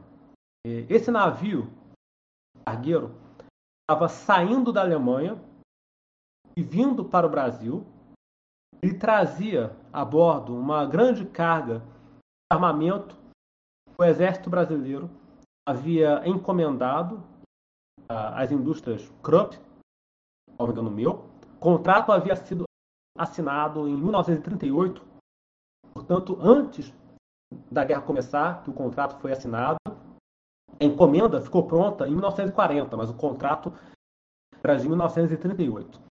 Então, esse navio cargueiro saiu da Alemanha, do porto de Hamburgo, se eu não me engano, em Lisboa, ali no porto, ali, ali perto do, em Portugal. E quando estava saindo de Lisboa para o Brasil, foi detido cruzadores ingleses. Os britânicos ficaram ali meio de tocaia, não, não fizeram a apreensão no porto, em Portugal, porque ia dar um problema com o governo luso. Eles esperaram a embarcação entrar em águas internacionais e aí detiveram, enfim, o navio e o conduziram à força para o Estreito de Gibraltar. E confiscaram a carga sem nenhuma justificativa. E, obviamente, levantou protestos do Brasil. E, enfim, gerou uma série de gestões. Depois, né, eles admitiram que estavam errados e liberaram o, o Siqueira Campos para seguir viagem até o Rio de Janeiro sua carga. É, as negociações eh, duraram mais ou menos um mês. Né. O navio foi apreendido em 19 de novembro de 1940 e liberado né, em 21 de dezembro de 1940. É, a mesma coisa aconteceu com outro navio, o navio Buarque. Né? Enfim, teve um incidente parecido.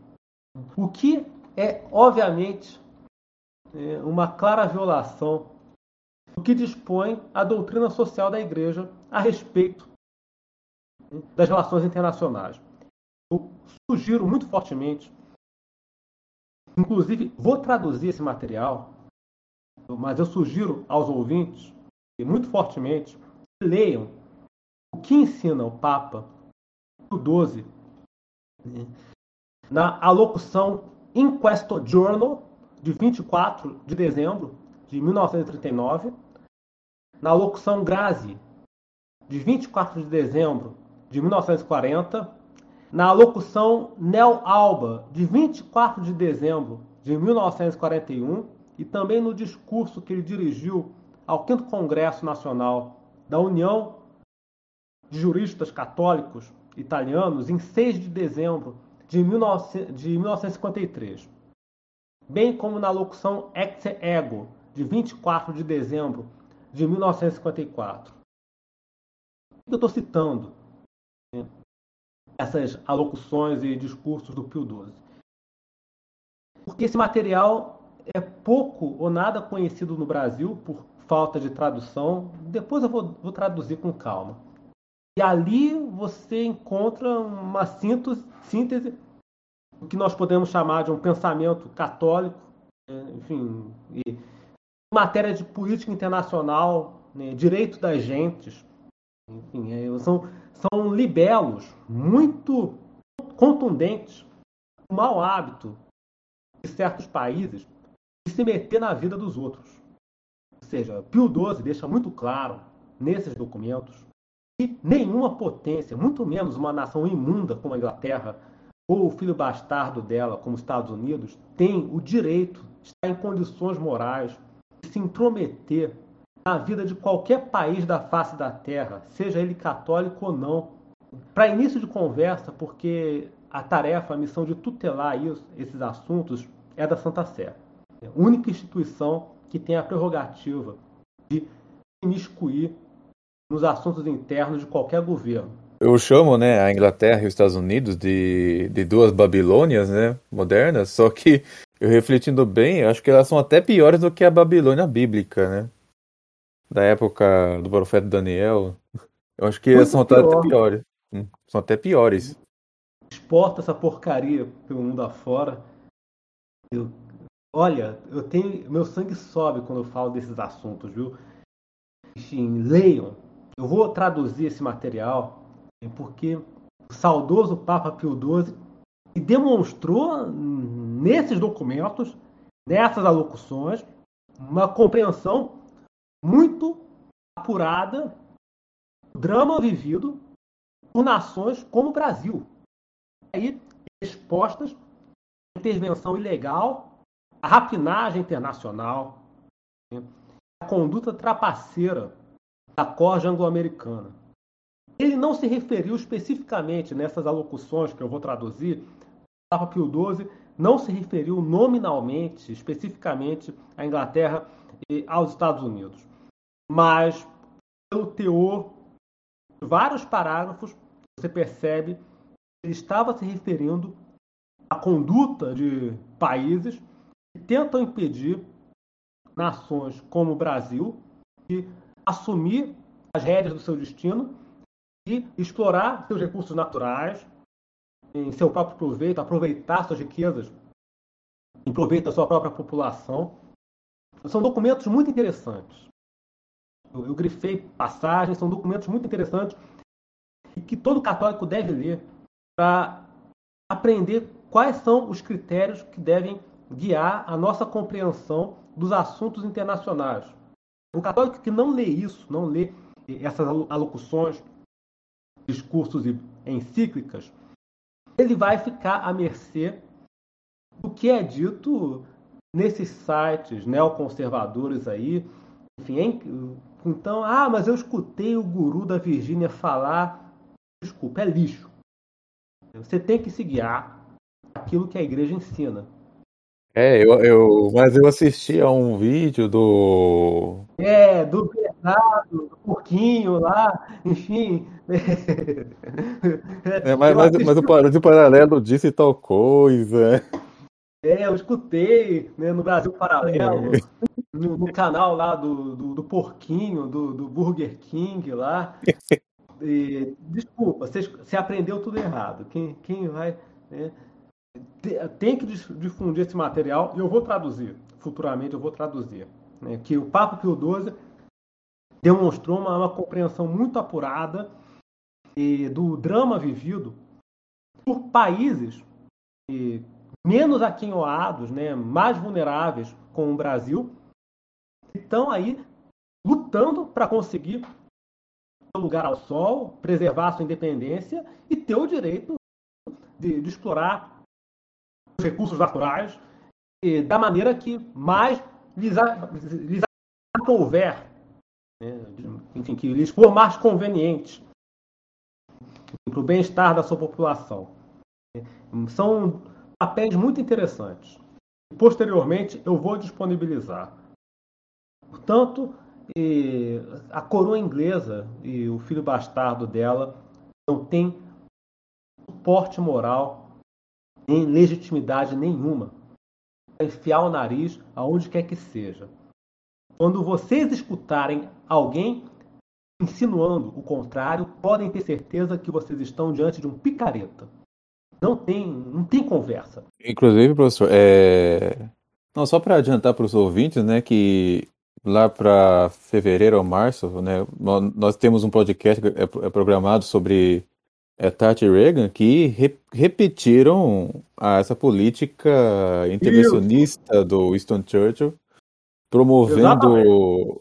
promovendo tiranias, né? É bom lembrar que as pessoas ficam falando, ah, o Talibã Tá ali assumindo o poder no Afeganistão. Só que muita gente não sabe da história.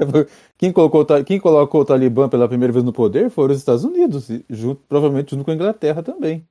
Isso, lá atrás, nos anos 80.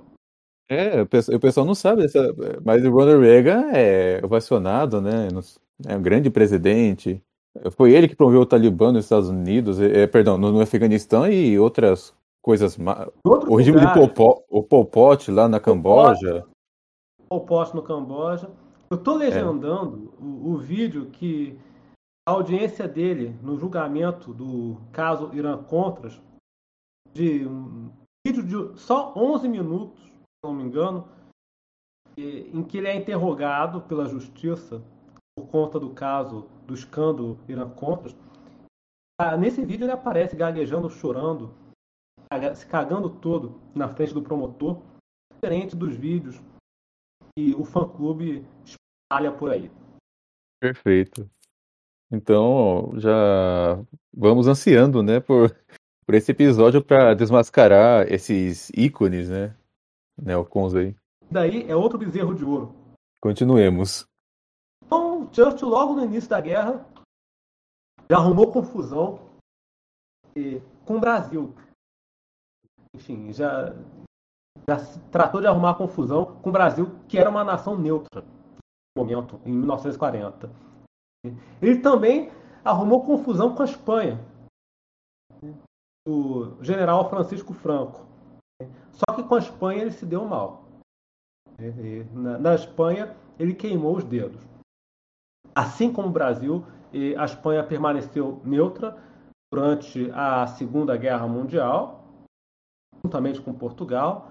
E, claro, uma, uma neutralidade meio imperfeita. Teve aquele caso lá, aquela decisão de mandar a divisão azul do leste europeu.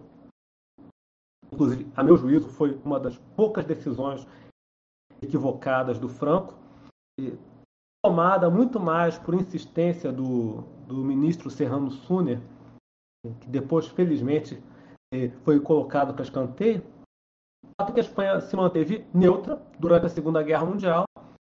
Por isso, o governo britânico se absteve de, de arrumar confusão com o regime espanhol.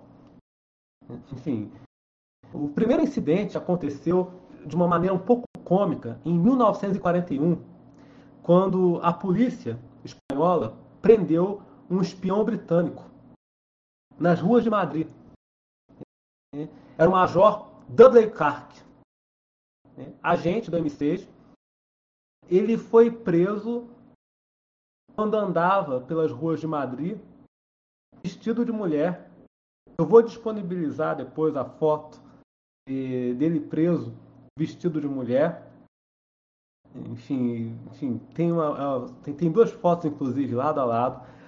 Ele estava lá bisbilhotando, só que foi flagrado, enfim, preso. Depois de algumas negociações, o governo espanhol acabou por liberá-lo. Não satisfeito, Winston Churchill chegou a elaborar um plano para invadir a Espanha. A ideia não foi adiante, porque foi desaconselhada. É, o, o, o Estado-Maior do Exército Britânico considerou a alternativa pouco aconselhável. Mas a ideia chegou a ser cogitada. Primeiro, o governo britânico tentou assustar a Espanha. O embaixador inglês em Madrid pediu uma audiência com Francisco Franco em 1943, né, apresentando uma série de exigências e deixando as ameaças ali nas entrelinhas, e saiu da, da sala com as mãos abanando. Eu vou repetir o que está nas memórias do embaixador britânico, né, Samuel Roar. Um livro intitulado Ambassador on Special Mission. Essa obra foi publicada logo após a Segunda Guerra Mundial, em 1946. É, o comentário dele está na página 222. Ele relata a frustração dele diante do Francisco Franco. Ele diz: Olha, as minhas fortes palavras e ameaças se esfumaram como algodão na sala, porque o general Francisco Franco demonstrou uma tranquilidade, uma firmeza deixou desarmado. Eu saí de lá com as mãos abanando.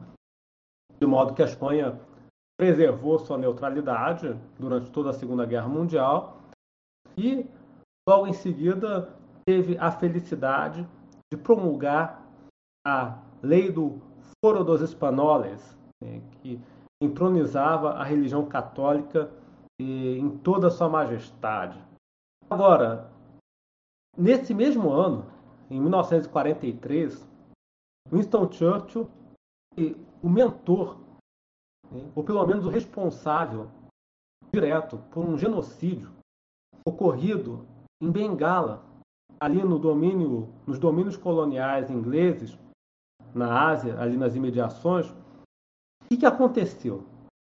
É, enfim, aquela região, é, aquela região era uma das grandes fontes para importação de arroz da Grã-Bretanha. Durante a Segunda Guerra Mundial, o Império Japonês conseguiu tomar parte do Império Colonial Britânico, a Malásia, de modo que a Inglaterra viu-se privada de uma das suas fontes de abastecimento de alimentos. E qual foi a solução encontrada pelo governo britânico né, para fazer frente à possibilidade de uma carestia né, na Grã-Bretanha. eles aumentaram desmedidamente a importação de alimentos de Bengala, piorar um pouco, as pessoas morreram num espaço curto de tempo e morreram de fome. Morreram por falta de alimento. E hoje, atualmente, alguns pesquisadores tentam isentar o governo britânico de responsabilidade por essa tragédia. Dizem que foi incompetência e sinto muito. Né? Não foi mera incompetência. Morreram aproximadamente 2 milhões de pessoas. A comissão de inquérito que apurou o caso na Grã-Bretanha estimou o número de mortos em 1 milhão e meio. Mas há quem fale em 2 milhões ou até 2 milhões e meio e procuraram, né, no decurso dessa investigação, procuraram descobrir as causas eh, da, da tragédia, do desastre. Tentaram atribuir a responsabilidade a uma série de fatores. Epidemias, quebra de safra. Mas se você olhar, olha só, se você olhar o número, a, a tonelagem da produção de alimentos em Bengala nesse período aí, você vai constatar que ela diminuiu um pouco, mas dentro daquela faixa normal, de, de, de alto e baixo. Enfim, foi, foi uma, uma, uma queda assim de mais ou menos 10% de um ano para o outro. De 1942 para 1943, houve uma certa queda na, na produção de alimentos, mas foi dentro daquela faixa de oscilação e considerada normal. De modo que não é cabível, não é lógico atribuir essa enormidade de mortes e a uma queda, enfim, pouco significativa na produção de alimentos. Tão pouco faz sentido atribuir o desastre e a epidemia, má administração o que houve mesmo foi uma política deliberada de priorizar o abastecimento das Ilhas Britânicas em detrimento do suprimento da população local. E um detalhe, um detalhe muito importante.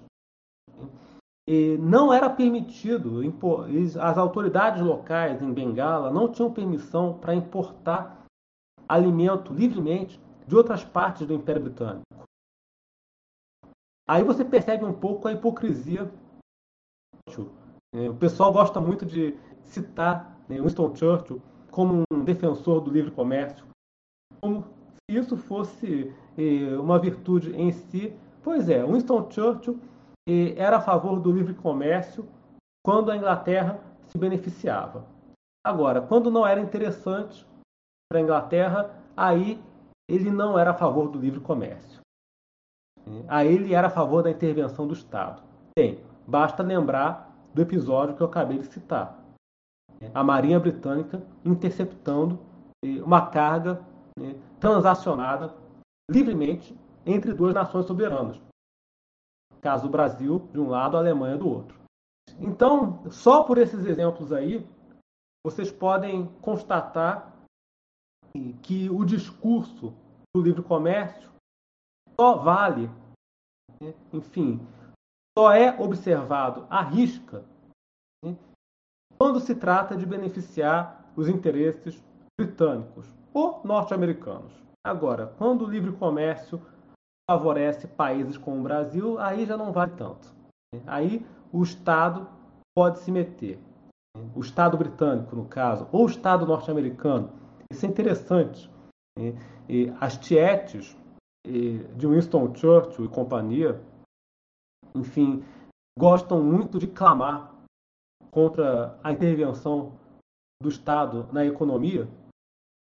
Enfim, na verdade, e, eles não fazem tantas objeções à intervenção do Estado na economia. Né? Eles, eles gostam de ver o Estado britânico o Estado norte-americano se metendo na economia de outros países pelo mundo afora, ou no comércio de outros países pelo mundo afora.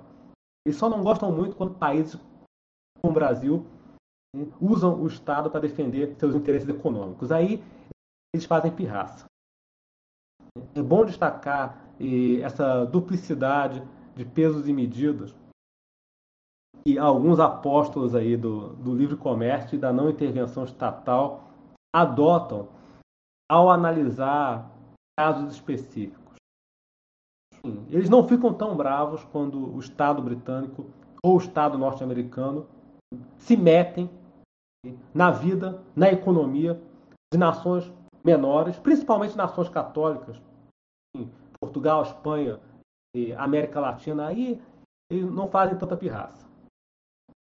Eles até gostam de ver. Bem, basta observar como essa escória reagiu aplaudindo a intervenção armada do governo britânico em Portugal para derrubar Dom Miguel, o rei mais católico da cristandade, nas palavras do Papa Gregório XVI. Enfim, aí eles acham bonito o Estado se metendo na vida dos outros. Quando é para derrubar né, ou atazanar a vida de nações católicas pelo mundo afora, aí eles acham bonitinho a Marinha Britânica ou a Marinha Norte-Americana se metendo na vida dos outros. Eu lembro é, quando o Trump, né, ele mal assumiu o governo americano, é, ele, ele mandou fazer um ataque à Síria lá. Síria? É, e depois eu lembro que eu acompanhava uma coisa ou outra do Terça Livre, né? Eu vi o Terça Livre fazendo uma live sobre isso, e eu disse, ah, não podemos ainda emitir uma opinião sobre isso, porque não sabemos qual a intenção do Trump a respeito disso, não sei o quê. Eu, tipo, eu pensei, mas não é evidente que ele fez um negócio errado aí? É, terça lixo, né? É, tipo... Terça lixo. Do ala dos panos, né? É, não, não, ainda não podemos emitir uma opinião sobre isso, não sei o quê. É, é bem, é bem isso, né? É, o papel deles é esse mesmo. São passar pano. Os, passar pano. São os cipaios. Como diziam eh, os miguelistas ao falar dessa gente, são os cipaios. Enfim, espírito de cipaio.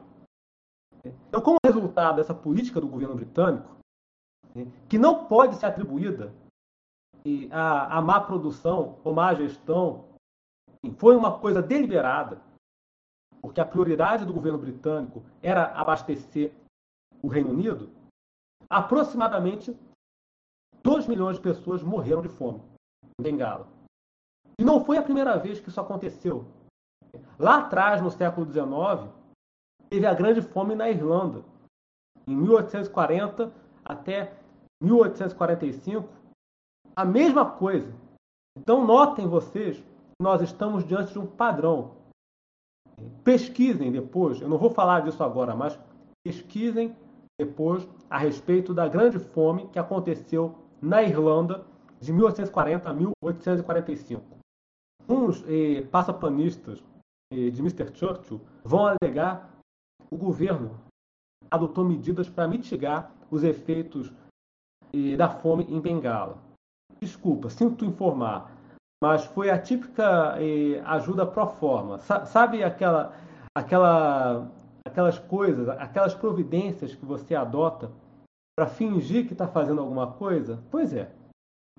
Foi isso que aconteceu em Bengala.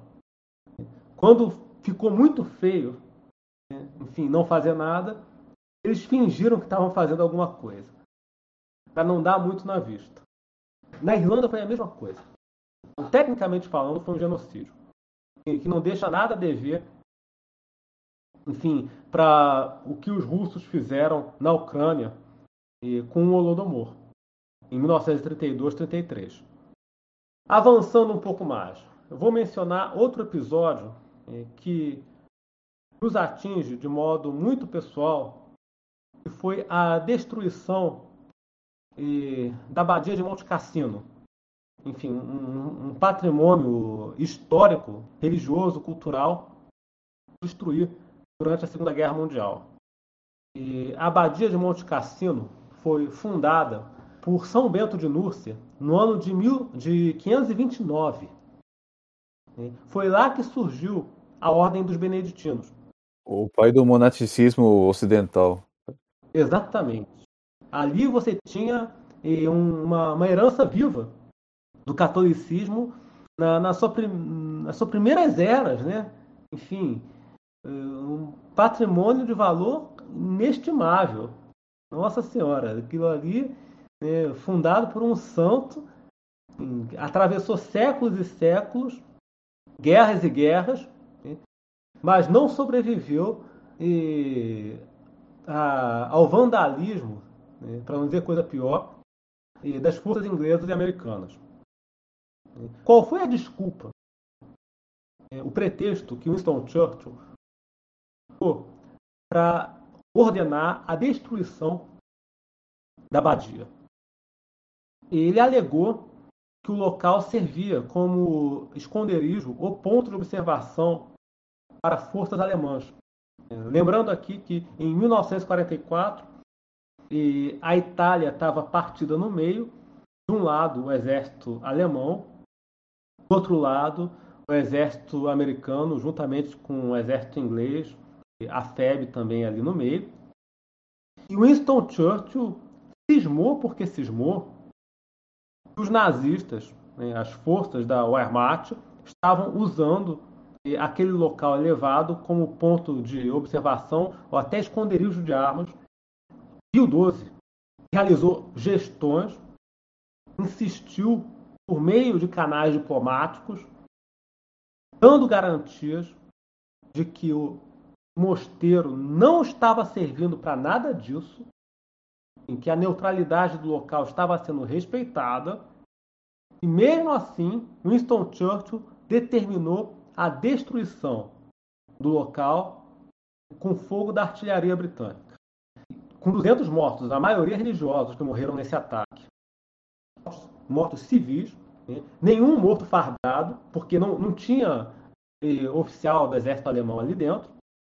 Foram mortos civis, né, religiosos, desse patrimônio que foi posto abaixo pela artilharia do exército britânico, por ordem do, do maçom Winston Churchill. Um crime contra a cristandade. Esse foi um dos mais graves, né? É, nesse ano de 1944. Aí alguns até me perguntam, ah, Eduardo, por que, que eu vejo então alguns autonomeados católicos compartilhando frase de Winston Churchill e publicando foto dele na timeline do Facebook, enfim. E porque esses caras, majoritariamente olavetes e neoconservadores, estão naquele espírito do Concílio Vaticano II, no, no clima do ecumenismo, na, na vibe da Pachamama. Então a religião para eles é algo secundário. O negócio deles é politicagem. Negócio é politicagem. A, a religião entra como penduricalho, como adereço, como pretexto, enfim, como verniz para enganar trouxa. Uma coisa que eu acho impressionante, professor, é que uma vez, acho que foi a BBC que ele que procurou fazer a eleição dos maiores britânicos de todos os tempos, é e olha que é uma mistura de esquerda, né? E Churchill ganhou essa eleição.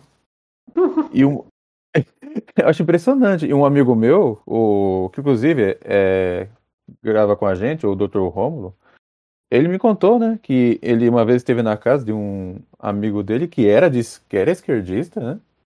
Era esquerdista, só que não é desses malucos aí, né? desses malucos que a gente vê por aí, é um esquerdista mais, um esquerdista mais esclarecido, tipo mais trabalhista, né? É, entendeu? Mais, um esquerdista mais sossegado. E na cozinha dele tinha uma, tinha uma foto do Churchill lá. Aí eu fico, então você vê o nível, o nível de idolatria, né? É tipo o mito que ele conseguiu construir em torno dele. Sabe lá uhum. como, né? É, ele, ele, tem uma, uma, uma tropa de, de escudeiros atuais muito aguerrida, que se empenham muito em retocar a sua imagem. Enfim, ele foi competente, infelizmente, na tarefa de construir uma mitologia em torno de si. Não, o que é pior, e, diante disso tudo, Churchill escreveu e falou defendendo o fascismo italiano, eu ainda vejo uns bocós publicando uma frase que ele nunca disse: os fascistas do futuro chamarão a si mesmos de antifascistas. Não sei se você eh, já viu. Já vi bastante dessa, dessa. Ele nunca disse isso. Ele nunca disse isso. Mas você tem uns bocós por aí compartilhando essa frase, nunca dita, em vez de compartilhar e publicar aquilo que ele realmente disse e escreveu defendendo o regime do Mussolini. E até do Hitler, né? Isso, em defesa do Hitler também. Depois eu vou colocar as fontes para que todos possam eh, acessar e conferir eh, por conta própria. Então, che chegamos ao ano de 1944, a destruição da Abadia de Monte Cassino, patrimônio religioso, histórico, cultural, de inestimável valor, e depois reconstruíram, mas reconstrução nunca é a mesma coisa. No mesmo ano de 1944, Churchill viajou a Moscou para uma conferência secreta com o camarada Stalin, a chamada Quarta Conferência de Moscou. Foi uma, uma rodada de negociações sem a participação dos americanos. Sabe-se lá porque Churchill não quis chamar os americanos para essa conversa, ele preferiu negociar sozinho com Stalin, tete a tete. Depois os americanos foram colocados à parte do, do, dos acordos e concordaram. É interessante notar isso. Né? Primeiro, Churchill foi a Moscou, passou mais ou menos 10 dias tá? sendo com Stalin, de 9 a 19 de outubro de 1944. E aí, depois que tudo foi acertado, a, a coisa foi compartilhada com os americanos que deram o, o seu aval. Não, não fizeram muitas objeções. Nesse evento, na quarta conferência de Moscou, muita coisa foi combinada, mas o mais importante para nós são dois compromissos. O acordo das porcentagens e a devolução dos civis soviéticos expatriados. Vou falar primeiro do acordo das porcentagens. Foi basicamente uma traição contra a Polônia e outras nações do leste europeu. Vamos primeiro nos situar historicamente. Qual era a situação da guerra em 1944. Bem, o terceiro Reich já estava quase caindo, o Exército Vermelho já havia avançado bastante em direção à Alemanha, já havia inclusive ocupado a Polônia, a Hungria, a Bulgária, a Romênia, todas aquelas nações, Tchecoslováquia, enfim, todas aquelas nações do leste europeu e aí Winston Churchill tratou de viajar a Moscou para definir primeiros contornos daquilo que viria a ser o status quo do pós-guerra. Foi ali que se começou a desenhar o mundo em áreas de influência. E Churchill foi para essa conferência com uma estratégia muito clara em mente, a chamada estratégia mediterrânea. Nós precisamos manter o mar Mediterrâneo livre sob influência anglo-americana. Porque, uma vez que a Inglaterra detém o controle do canal de Suez, e por sua vez é vital para o transporte de petróleo do Oriente Médio para as Ilhas Britânicas, é essencial que o Mar Vermelho, o Mar Mediterrâneo permaneçam sob hegemonia da esquadra britânica e da esquadra norte-americana. Nós não podemos permitir que a Rússia, enfim, coloque uma cabeça de ponte no, no mar Mediterrâneo de jeito nenhum. Então ele foi para a mesa de negociações com essa estratégia em mente. Eu entrego eh, a Polônia, a Hungria, a Tchecoslováquia, todas essas nações do leste europeu para Moscou e, em contrapartida, o camarada Stalin deve assumir o compromisso de reconhecer inglesa e norte-americana na Itália, na Grécia, na Iugoslávia e outras nações que banham o mar Mediterrâneo. Porque não adianta nada eu, Inglaterra, ter o controle do canal de Suez se houver risco da marinha russa aparecer no mar, mar Mediterrâneo ou lá atrás no Mar Vermelho. É essencial. Bem, é um raciocínio típico de potência naval. É, é um típico assim, dos Estados Unidos e Inglaterra, né, as, as potências talassocráticas, né, como, como diz o economista né, Roman Perpinagral. Eu gosto de citar e, por, nessas ocasiões.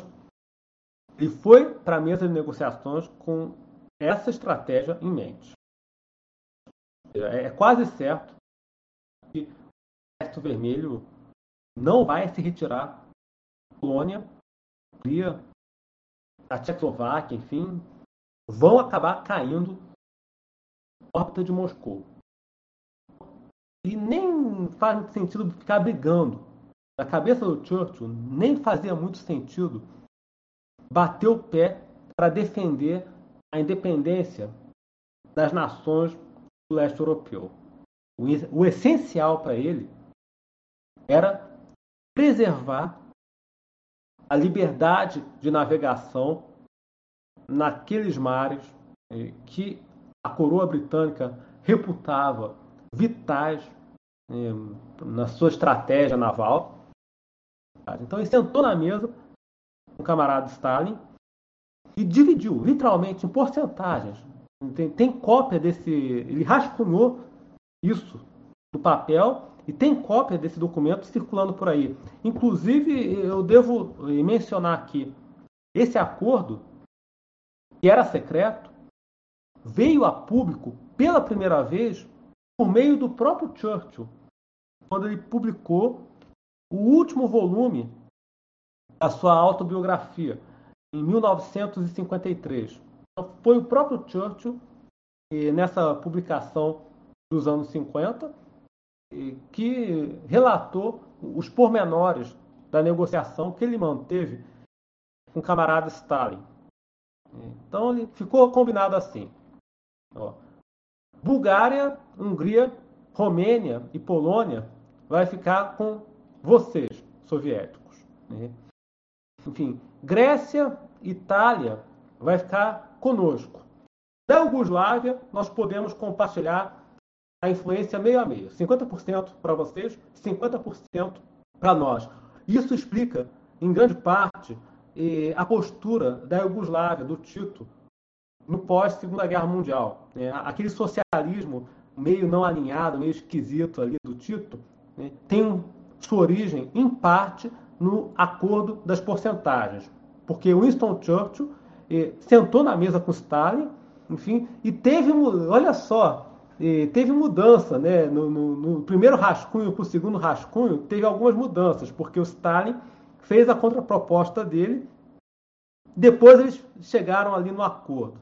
E ficou desse jeito, ó, na Yugoslávia vai ser meio a meio. Na Romênia, vocês vão ter 90% de influência e nós 10%. Na Hungria, vocês vão ter 70% de influência né, e nós 30%. Né. Na Grécia, o contrário.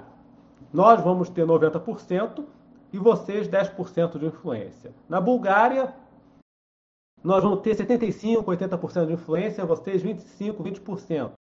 Polônia, a mesma coisa. Então, ficou definido desse jeito. Né? Ficou definido. Foi assim que eles sentaram na mesa, rascunharam e traçaram o destino de nações inteiras do leste europeu que naquele momento se achavam sob a bota do Exército Vermelho ou libertadas, entre aspas, pelas forças inglesas e norte-americanas. E por que eu chamo isso de traição?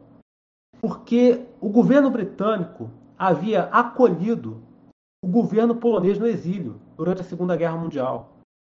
Ciência aos tratados de Locarno, assinados em 1925. O que constava nos tratados de Locarno? A Inglaterra se comprometia a proteger a independência e a integridade territorial da Polônia, enfim, mandar uma força expedicionária para socorrer o país no caso de uma invasão. Detalhe: os ingleses não mandaram força expedicionária nenhuma para combater na Polônia quando o exército alemão entrou. E o exército soviético entrou logo em seguida. Esperou duas semanas, era o prazo. Né? Interessante a, o, o maquiavelismo da conduta soviética no início da, da Segunda Guerra Mundial. Entrou na Polônia? E o exército soviético esperou duas semanas. Para ser mais exato, esperou 17 dias. Entrar na Polônia também pelo outro lado. Esperou 17 dias. Porque, por força do Tratado de Locarno, a Terra tinha um compromisso de mandar uma força expedicionária para a Polônia a fim de socorrê-la no caso de uma invasão. Então, Stalin raciocinou: bem, a força expedicionária britânica entrar na jogada de fato, a gente fica do lado de fora e deixa a Alemanha brigar sozinha ali. Agora, se o exército eh, britânico não vier socorrer eh, a Polônia, aí a gente entra e pega o nosso pedaço. E foi o que aconteceu. Bem, a Polônia, como nós sabemos, foi ocupada, partida no meio, retalhada no meio pelos russos, pelos alemães, e os líderes do seu governo apareceram na Inglaterra, mais especificamente em Dublin. Da expressão poloneses de Dublin.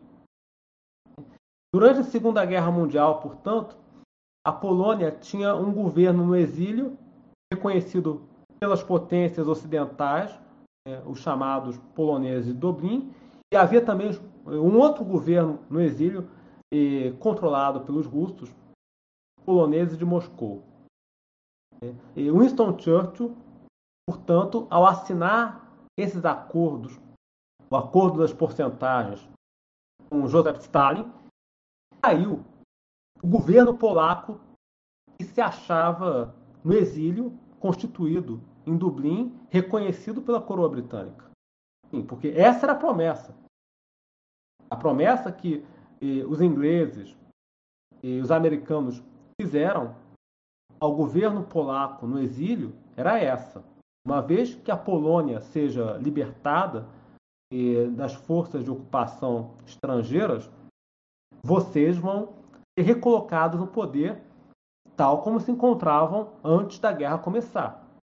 Churchill, por conseguinte, ao assinar o acordo das porcentagens, fez pouco caso do compromisso que Sua Majestade havia assumido junto ao governo polaco, que se achava refugiado em território britânico. Então, esse foi o compromisso mais relevante que Winston Churchill assumiu com Stalin nessa quarta conferência de Moscou, nessa conferência secreta realizada entre 9 e 19 de outubro de 1944. O segundo compromisso e é pouco conhecido, e, mas é bem bizarro, envolveu o repatriamento forçado de todos os cidadãos soviéticos que se achavam refugiados em qualquer território sob controle dos ingleses e norte-americanos. Isso aí foi uma exigência feita pelo camarada Stalin nessa conferência com com Churchill. E, e, o compromisso aí assumido deu origem a uma operação, né? a operação, qual que é o nome da operação? Kia Hall, se não me engano, o nome da operação. É, vou botar depois o nome da, da, operação, mas se não me engano o nome da operação é Kehal, o K. Qual era a exigência, o pleito do camarada Stalin? Era que os ingleses e norte-americanos entregassem às autoridades soviéticas, a KGB mais especificamente, os cidadãos soviéticos que se achavam exilados, refugiados no território inglês, território norte-americano ou em qualquer território ocupado por forças inglesas e norte-americanas. Então você tinha pessoas estavam. Vamos lembrar aqui, vamos nos situar historicamente mais uma vez.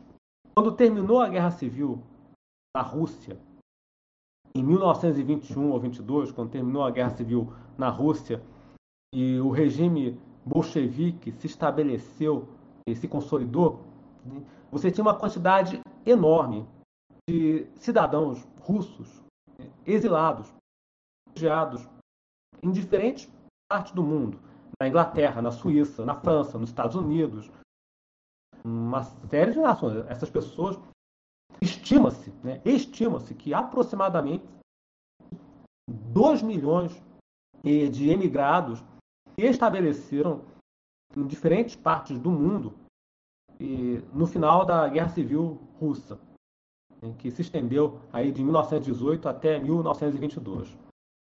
E o camarada Stalin exigia que todas as pessoas residentes na Inglaterra, nos Estados Unidos ou em qualquer território ocupado por forças britânicas norte-americanas fossem capturadas e entregues à KGB.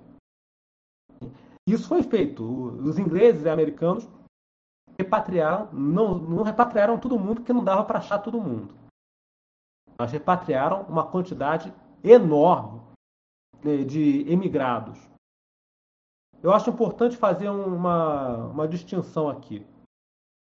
Daqui a pouco vai aparecer gente, e nessas horas, quando eu comento esse episódio, sempre aparece o passador de pano e tentando justificar a patifaria.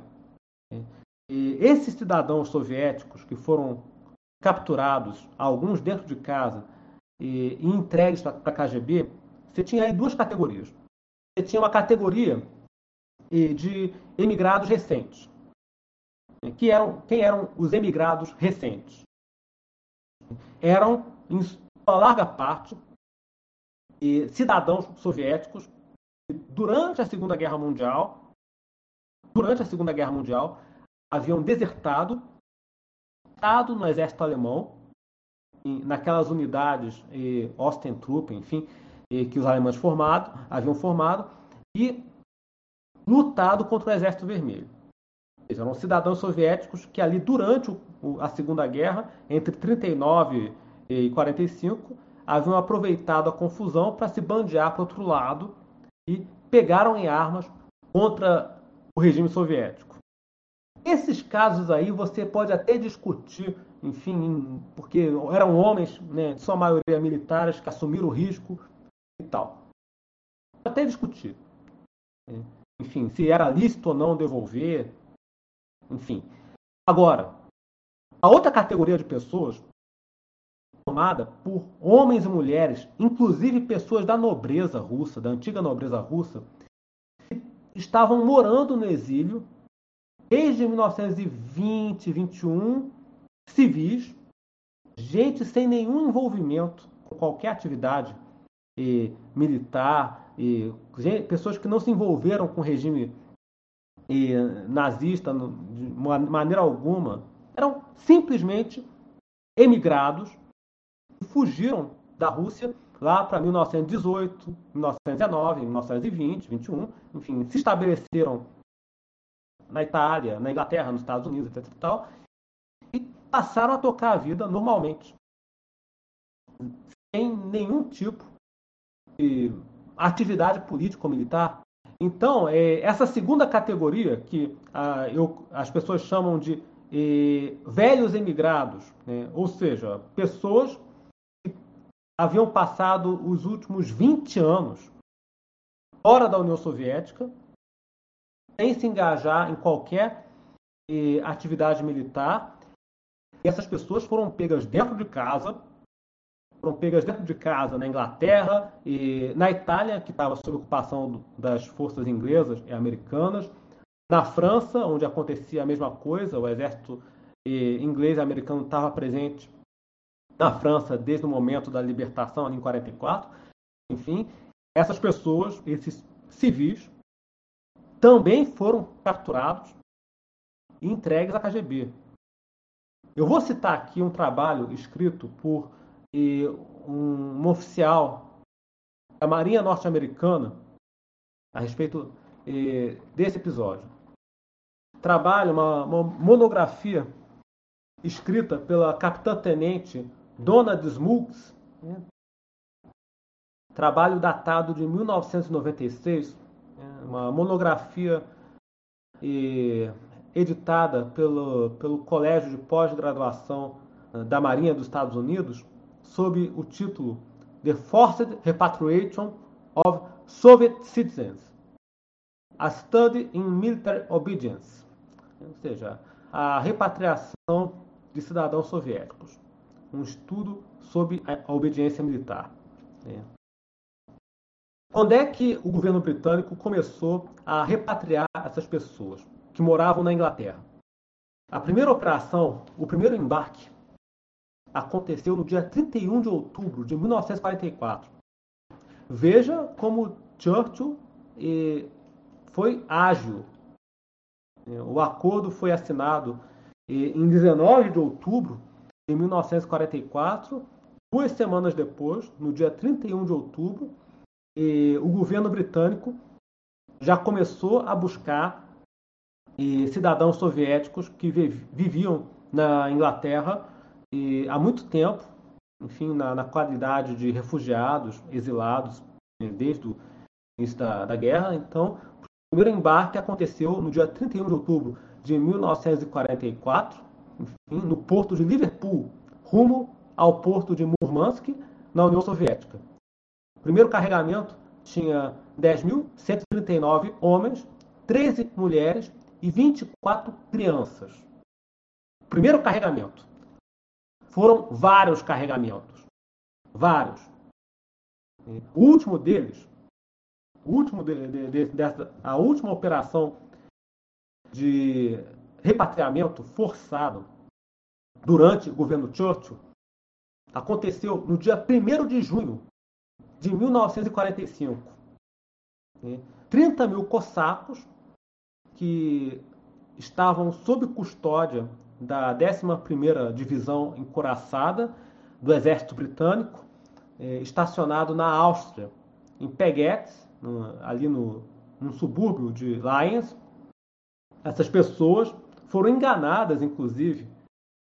É, essas pessoas foram enganadas. O, o, major que comandava o destacamento lá, oh, nós vamos levar vocês para tal lugar assim assado. E, então essas pessoas foram de alegre e chegaram e, numa estação de desembarque deram de cara com a KGB. Com, com, a, com a KGB, que na época tinha outro nome, né? Era N, NKVD, salvo engano meu. Então tem, tem estimativas aí, mas foi um número muito grande de cidadãos soviéticos dados e, enfim, por forças britânicas e norte-americanas e na Itália, na França, na própria Inglaterra, nos Estados Unidos, essas pessoas foram pegas, né, enfim, e destacadas, né, despachadas e rumo à União Soviética, né, entregues e de lá, obviamente, foram mandadas para o Gulag. Algumas foram mortas imediatamente, outras foram enviadas para os campos de trabalho forçado. Né. E o governo parece que o governo soviético pelo que eu pude apurar, o governo soviético executou imediatamente, ou quase imediatamente, aqueles cidadãos que haviam lutado ao lado do exército alemão. Enfim, militares russos que haviam desertado, passado para o lado da Wehrmacht. Enquanto que outros foram mandados para campos de trabalho forçado na Sibéria. Nunca mais se ouviu falar dessas pessoas, inclusive as mulheres e crianças. É, assim, isso aí é um, é um aspecto é, perturbador da política britânica. Eram pessoas, principalmente quando a gente pensa no caso daquelas pessoas que já viviam há muito tempo na Inglaterra e, e nos Estados Unidos, morando ali com cidadania né, plena, enfim, tocando sua vida normalmente. No caso do, do, de quem pegou em armas, você até discute. Enfim, eram militares que desertaram, tra traíram o regime, passaram para o outro lado e assumiram o risco de serem pegos e depois fuzilados por traição. Aí, a meu juízo, se até discute esses aí, a lei da guerra. Agora, os civis, né, ou seja, que estavam ali há décadas, morando na Inglaterra e nos Estados Unidos, sem se envolver com nenhuma confusão, essas pessoas foram pegas dentro de casa, na Inglaterra, nos Estados Unidos, na Itália, na França, na Áustria, devolvidas. Altamente imoral que se faça um negócio desse. Daí vem a, a, falta de empatia do Churchill, né? A falta de Ele já tinha mostrado, né, nesse episódio que você falou sobre o uso de gás aí. Isso, é, é uma falta de escrúpulo, né? Você está morando naquele país, país, enfim, livre, né? Achando que está seguro ali, morando naquele país que te acolheu como exilado há 20 anos. Aí, de repente, os caras chegam na tua casa e te prendem, te botam no navio e te devolvem o governo soviético. A meu juízo, isso aí foi um crime de lesa humanidade. Então, assim que terminou o, o mandato do Churchill como primeiro-ministro, né, em 45, com a execução dessa operação, é, operação Kill Hall, se eu não me engano, eu vou pegar depois o nome direito desse, desse episódio, e era, foi um acordo secreto. Isso aí não veio à tona. Só veio à tona depois, muito tempo depois, é que isso daí eh, veio a público, esse compromisso. É um grande anticomunista esse daí, né? Pô, entregou. Eh, tinha gente, pelo que eu pude apurar aqui, tinha gente da nobreza russa, da antiga nobreza eh, czarista, eh, condes, eh, viscondes, arquiduques aí, que estavam há muito tempo morando eh, na França. Na, na França tinha uma comunidade grande. Na França, na, na Itália também, em menor medida é, assim, gente que havia é, que anticomunistas, é, enfim, ferozes, foram pegos dentro de casa e devolvidos né, para o serviço secreto soviético. Então ele se afastou, né, enfim, foi se dedicar às atividades dele no Partido Conservador, um, aspecto um pouco bizarro. Né? O Churchill, durante os anos do pós-guerra, ele chamou, ele convidou a dirigir o departamento de pesquisa do Partido Conservador aquele mesmo espião que havia sido preso na Espanha do Franco, o Major Dudley Clark, aquele que foi pego vestido de mulher. Depois da Segunda Guerra Mundial, ele se aposentou das suas atividades no serviço secreto britânico e foi contratado pelo Churchill para dirigir eh, o departamento de pesquisa né, do Partido Conservador, em 1948. E só para encerrar, eu vou citar mais dois episódios que Churchill protagonizou na qualidade de primeiro-ministro. Porque muitas pessoas esquecem que Winston Churchill voltou ao gabinete como primeiro-ministro após a Segunda Guerra Mundial no período de 1951 a 1953. Ou seja, ele teve uma segunda etapa, bem mais velha agora, né? novamente como primeiro-ministro, desta vez no contexto da Guerra Fria. Nesse segundo mandato dele, por assim dizer, nós vimos um episódio curioso, né? que foi a, a prisão massiva de nativos eh, no Quênia essas pessoas foram internadas em campos de concentração e estima-se, avalia-se, que aproximadamente 150 mil homens, mulheres e crianças foram confinados em campos de concentração no Quênia, que nessa época era parte do Império Colonial Britânico. Essa medida foi adotada por Winston Churchill em resposta a uma rebelião dos nativos que estavam se insurgindo contra as leis de segregação racial vigentes no país. Notem bem, observem bem, a população do Quênia, nessa época, não estava sequer se rebelando para conquistar independência política em relação à Inglaterra. Eles estavam protestando contra as leis de segregação racial impostas no país pelas forças coloniais de ocupação.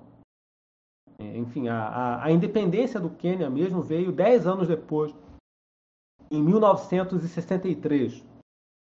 Enfim, ou seja, essa rebelião de 52 nem tinha uma, uma pretensão eh, tão elevada assim.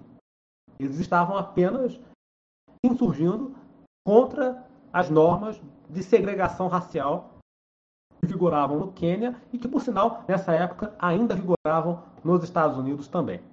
Pelo menos em alguns estados eh, dos Estados Unidos, nessa época, eh, ainda estavam de pé as leis de segregação.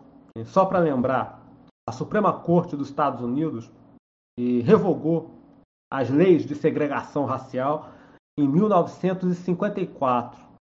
E alguns governadores ainda fizeram pirraça, não queriam aceitar. No final das contas, foi necessário eh, mandar a brigada paraquedista para impor a decisão da Suprema Corte. Mas isso é outra história.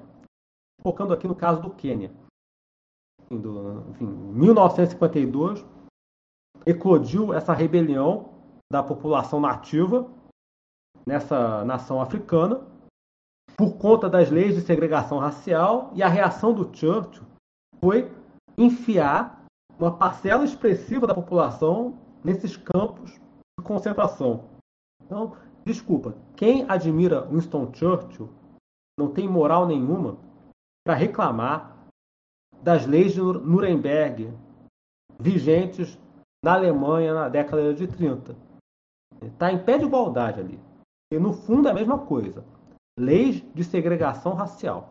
Aí alguém pode até falar, ah, mas todos os, todos os governos têm seus erros. De fato, todos os governos têm seus erros, né? Agora, agora crime, crimes como o Churchill fez é. é a, então, a folha corrida dele, olha.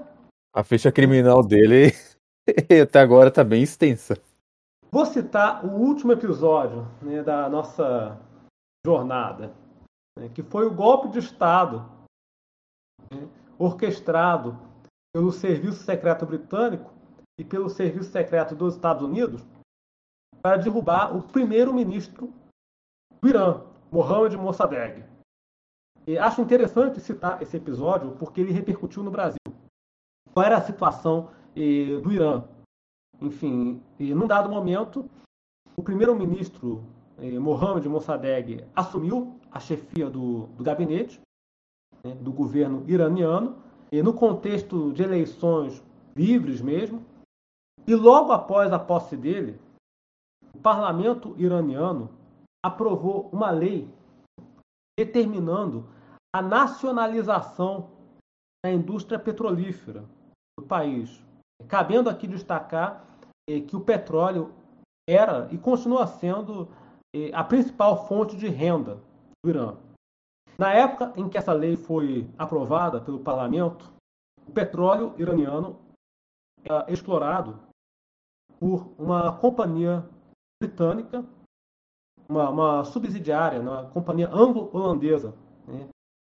a Anglo-Iranian Company, que era uma subsidiária, por sua vez era uma filial da Shell. Isso em virtude de um contrato de concessão assinado em 1933 por, em virtude desse contrato, e ficou estipulado que essa concessão duraria 30 anos, salvo engano meu. Aí veio o parlamento iraniano e revogou o contrato. Enfim, promulgou ali, aprovou uma lei determinando ao primeiro-ministro Mohammad Mossadegh que nacionalizasse, né, que cancelasse o contrato de concessão e nacionalizasse a, as instalações dentro do prazo de um ano, ou seja, até o dia 1 de maio de 1952. O primeiro-ministro britânico, Winston Churchill, reagiu a essa medida do parlamento iraniano, acionando a Corte Internacional de Justiça, né? vulgarmente conhecida como Corte de Haia, que é o, o foro, né, o, o tribunal da ONU encarregado de julgar disputas entre estados. A questão foi levada para esse foro. Inclusive, eu acho importante citar esse caso, porque repercutiu no mundo inteiro, né? E, e repercutiu no Brasil de uma maneira muito específica, porque nessa época, aqui no Brasil, estava em andamento um debate público em torno da exploração do petróleo. É, você tinha basicamente duas teses aí se gladiando na imprensa e, e no parlamento. É, a tese nacionalista que deu origem à Petrobras, né? enfim, a, aquela proposta de colocar o setor petrolífero sob responsabilidade de uma empresa pública ou de empresas nacionais de capital privado, atualmente associadas ao Estado, enfim. A outra corrente de opinião eh, que postulava a abertura do setor, né, ou seja, a atração eh, de investimentos externos para o setor. Você tinha essas duas correntes de opinião eh, se digladiando aqui no Brasil por ocasião desses acontecimentos. E quando estourou essa crise entre o governo do Irã e o governo britânico, o episódio fortaleceu aqui no Brasil a corrente de opinião favorável à criação da Petrobras. Porque aqui no Brasil, os nacionalistas usaram esse conflito como um exemplo, ou seja, uma amostra, olha, nós não devemos chamar os ingleses e americanos para explorar o setor, porque senão depois eles vão querer, se a gente quiser mudar a regra do jogo, enfim, se a gente quiser rever o contrato, eles vão reclamar, eles vão levar o caso para os furos internacionais.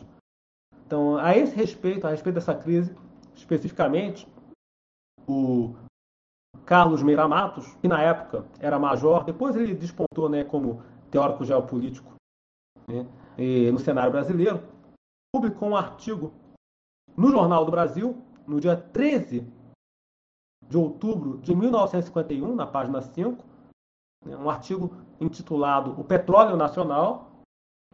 Nesse artigo, ele usou o caso versus Inglaterra como argumento, né, no sentido de exemplo, que o setor petrolífero aqui no Brasil deveria ficar aos cuidados de empresas nacionais seja uma empresa pública ou uma empresa privada, nacional, ou um, um pool, né, uma coligação de empresas locais, e não seria conveniente, enfim, diante do que estava acontecendo eh, no Irã, do conflito, não seria conveniente convidar eh, corporações inglesas ou americanas a, se envolver, a participar dessa atividade aqui no país. Então, é interessante notar que aqui no Brasil o episódio repercutiu e favoreceu um, uma certa tese, uma certa corrente de opinião que acabou sagrando vitoriosa em 1953, a criação da Petrobras. No caso do Irã, especificamente, a questão foi levada à Corte de Haia e o governo iraniano falou que não aceitaria a jurisdição da Corte de Haia para emitir parecer a respeito do caso Winston Churchill insistiu e resolveu levar a questão para o Conselho de Segurança da ONU. Então, ele, ele subiu um nível na, no, na, escalada dele. Ele subiu um nível. Bem, a, na, a Corte de Haia e parece que não vai funcionar. Então, vamos subir um degrau, vamos levar o caso para o Conselho de Segurança da ONU. Isso em 1952. Antes que o Conselho de Segurança emitisse qualquer parecer a respeito, é, o governo britânico, juntamente com o governo norte-americano, atribuíram à CIA e ao OMC, o Serviço Secreto da Inglaterra, a tarefa de derrubar o governo iraniano. Isso foi feito. É, ou seja, teve um golpe de Estado é, em 1953, levado adiante mediante infiltração de agentes, suborno de políticos locais, militares, enfim, derrubaram o governo. Derrubaram com a maior facilidade, inclusive. Muita honestidade do, por parte do Churchill, né? É, enfim, sem a menor cerimônia. Né? Enfim, e, e, isso inclusive repercutiu lá na frente. É, que esse golpe de Estado repercutiu lá na frente e no, na, no surgimento de grupos de oposição. Depois fizeram aquela revolução maluca lá do, do Ayatollah. Enfim.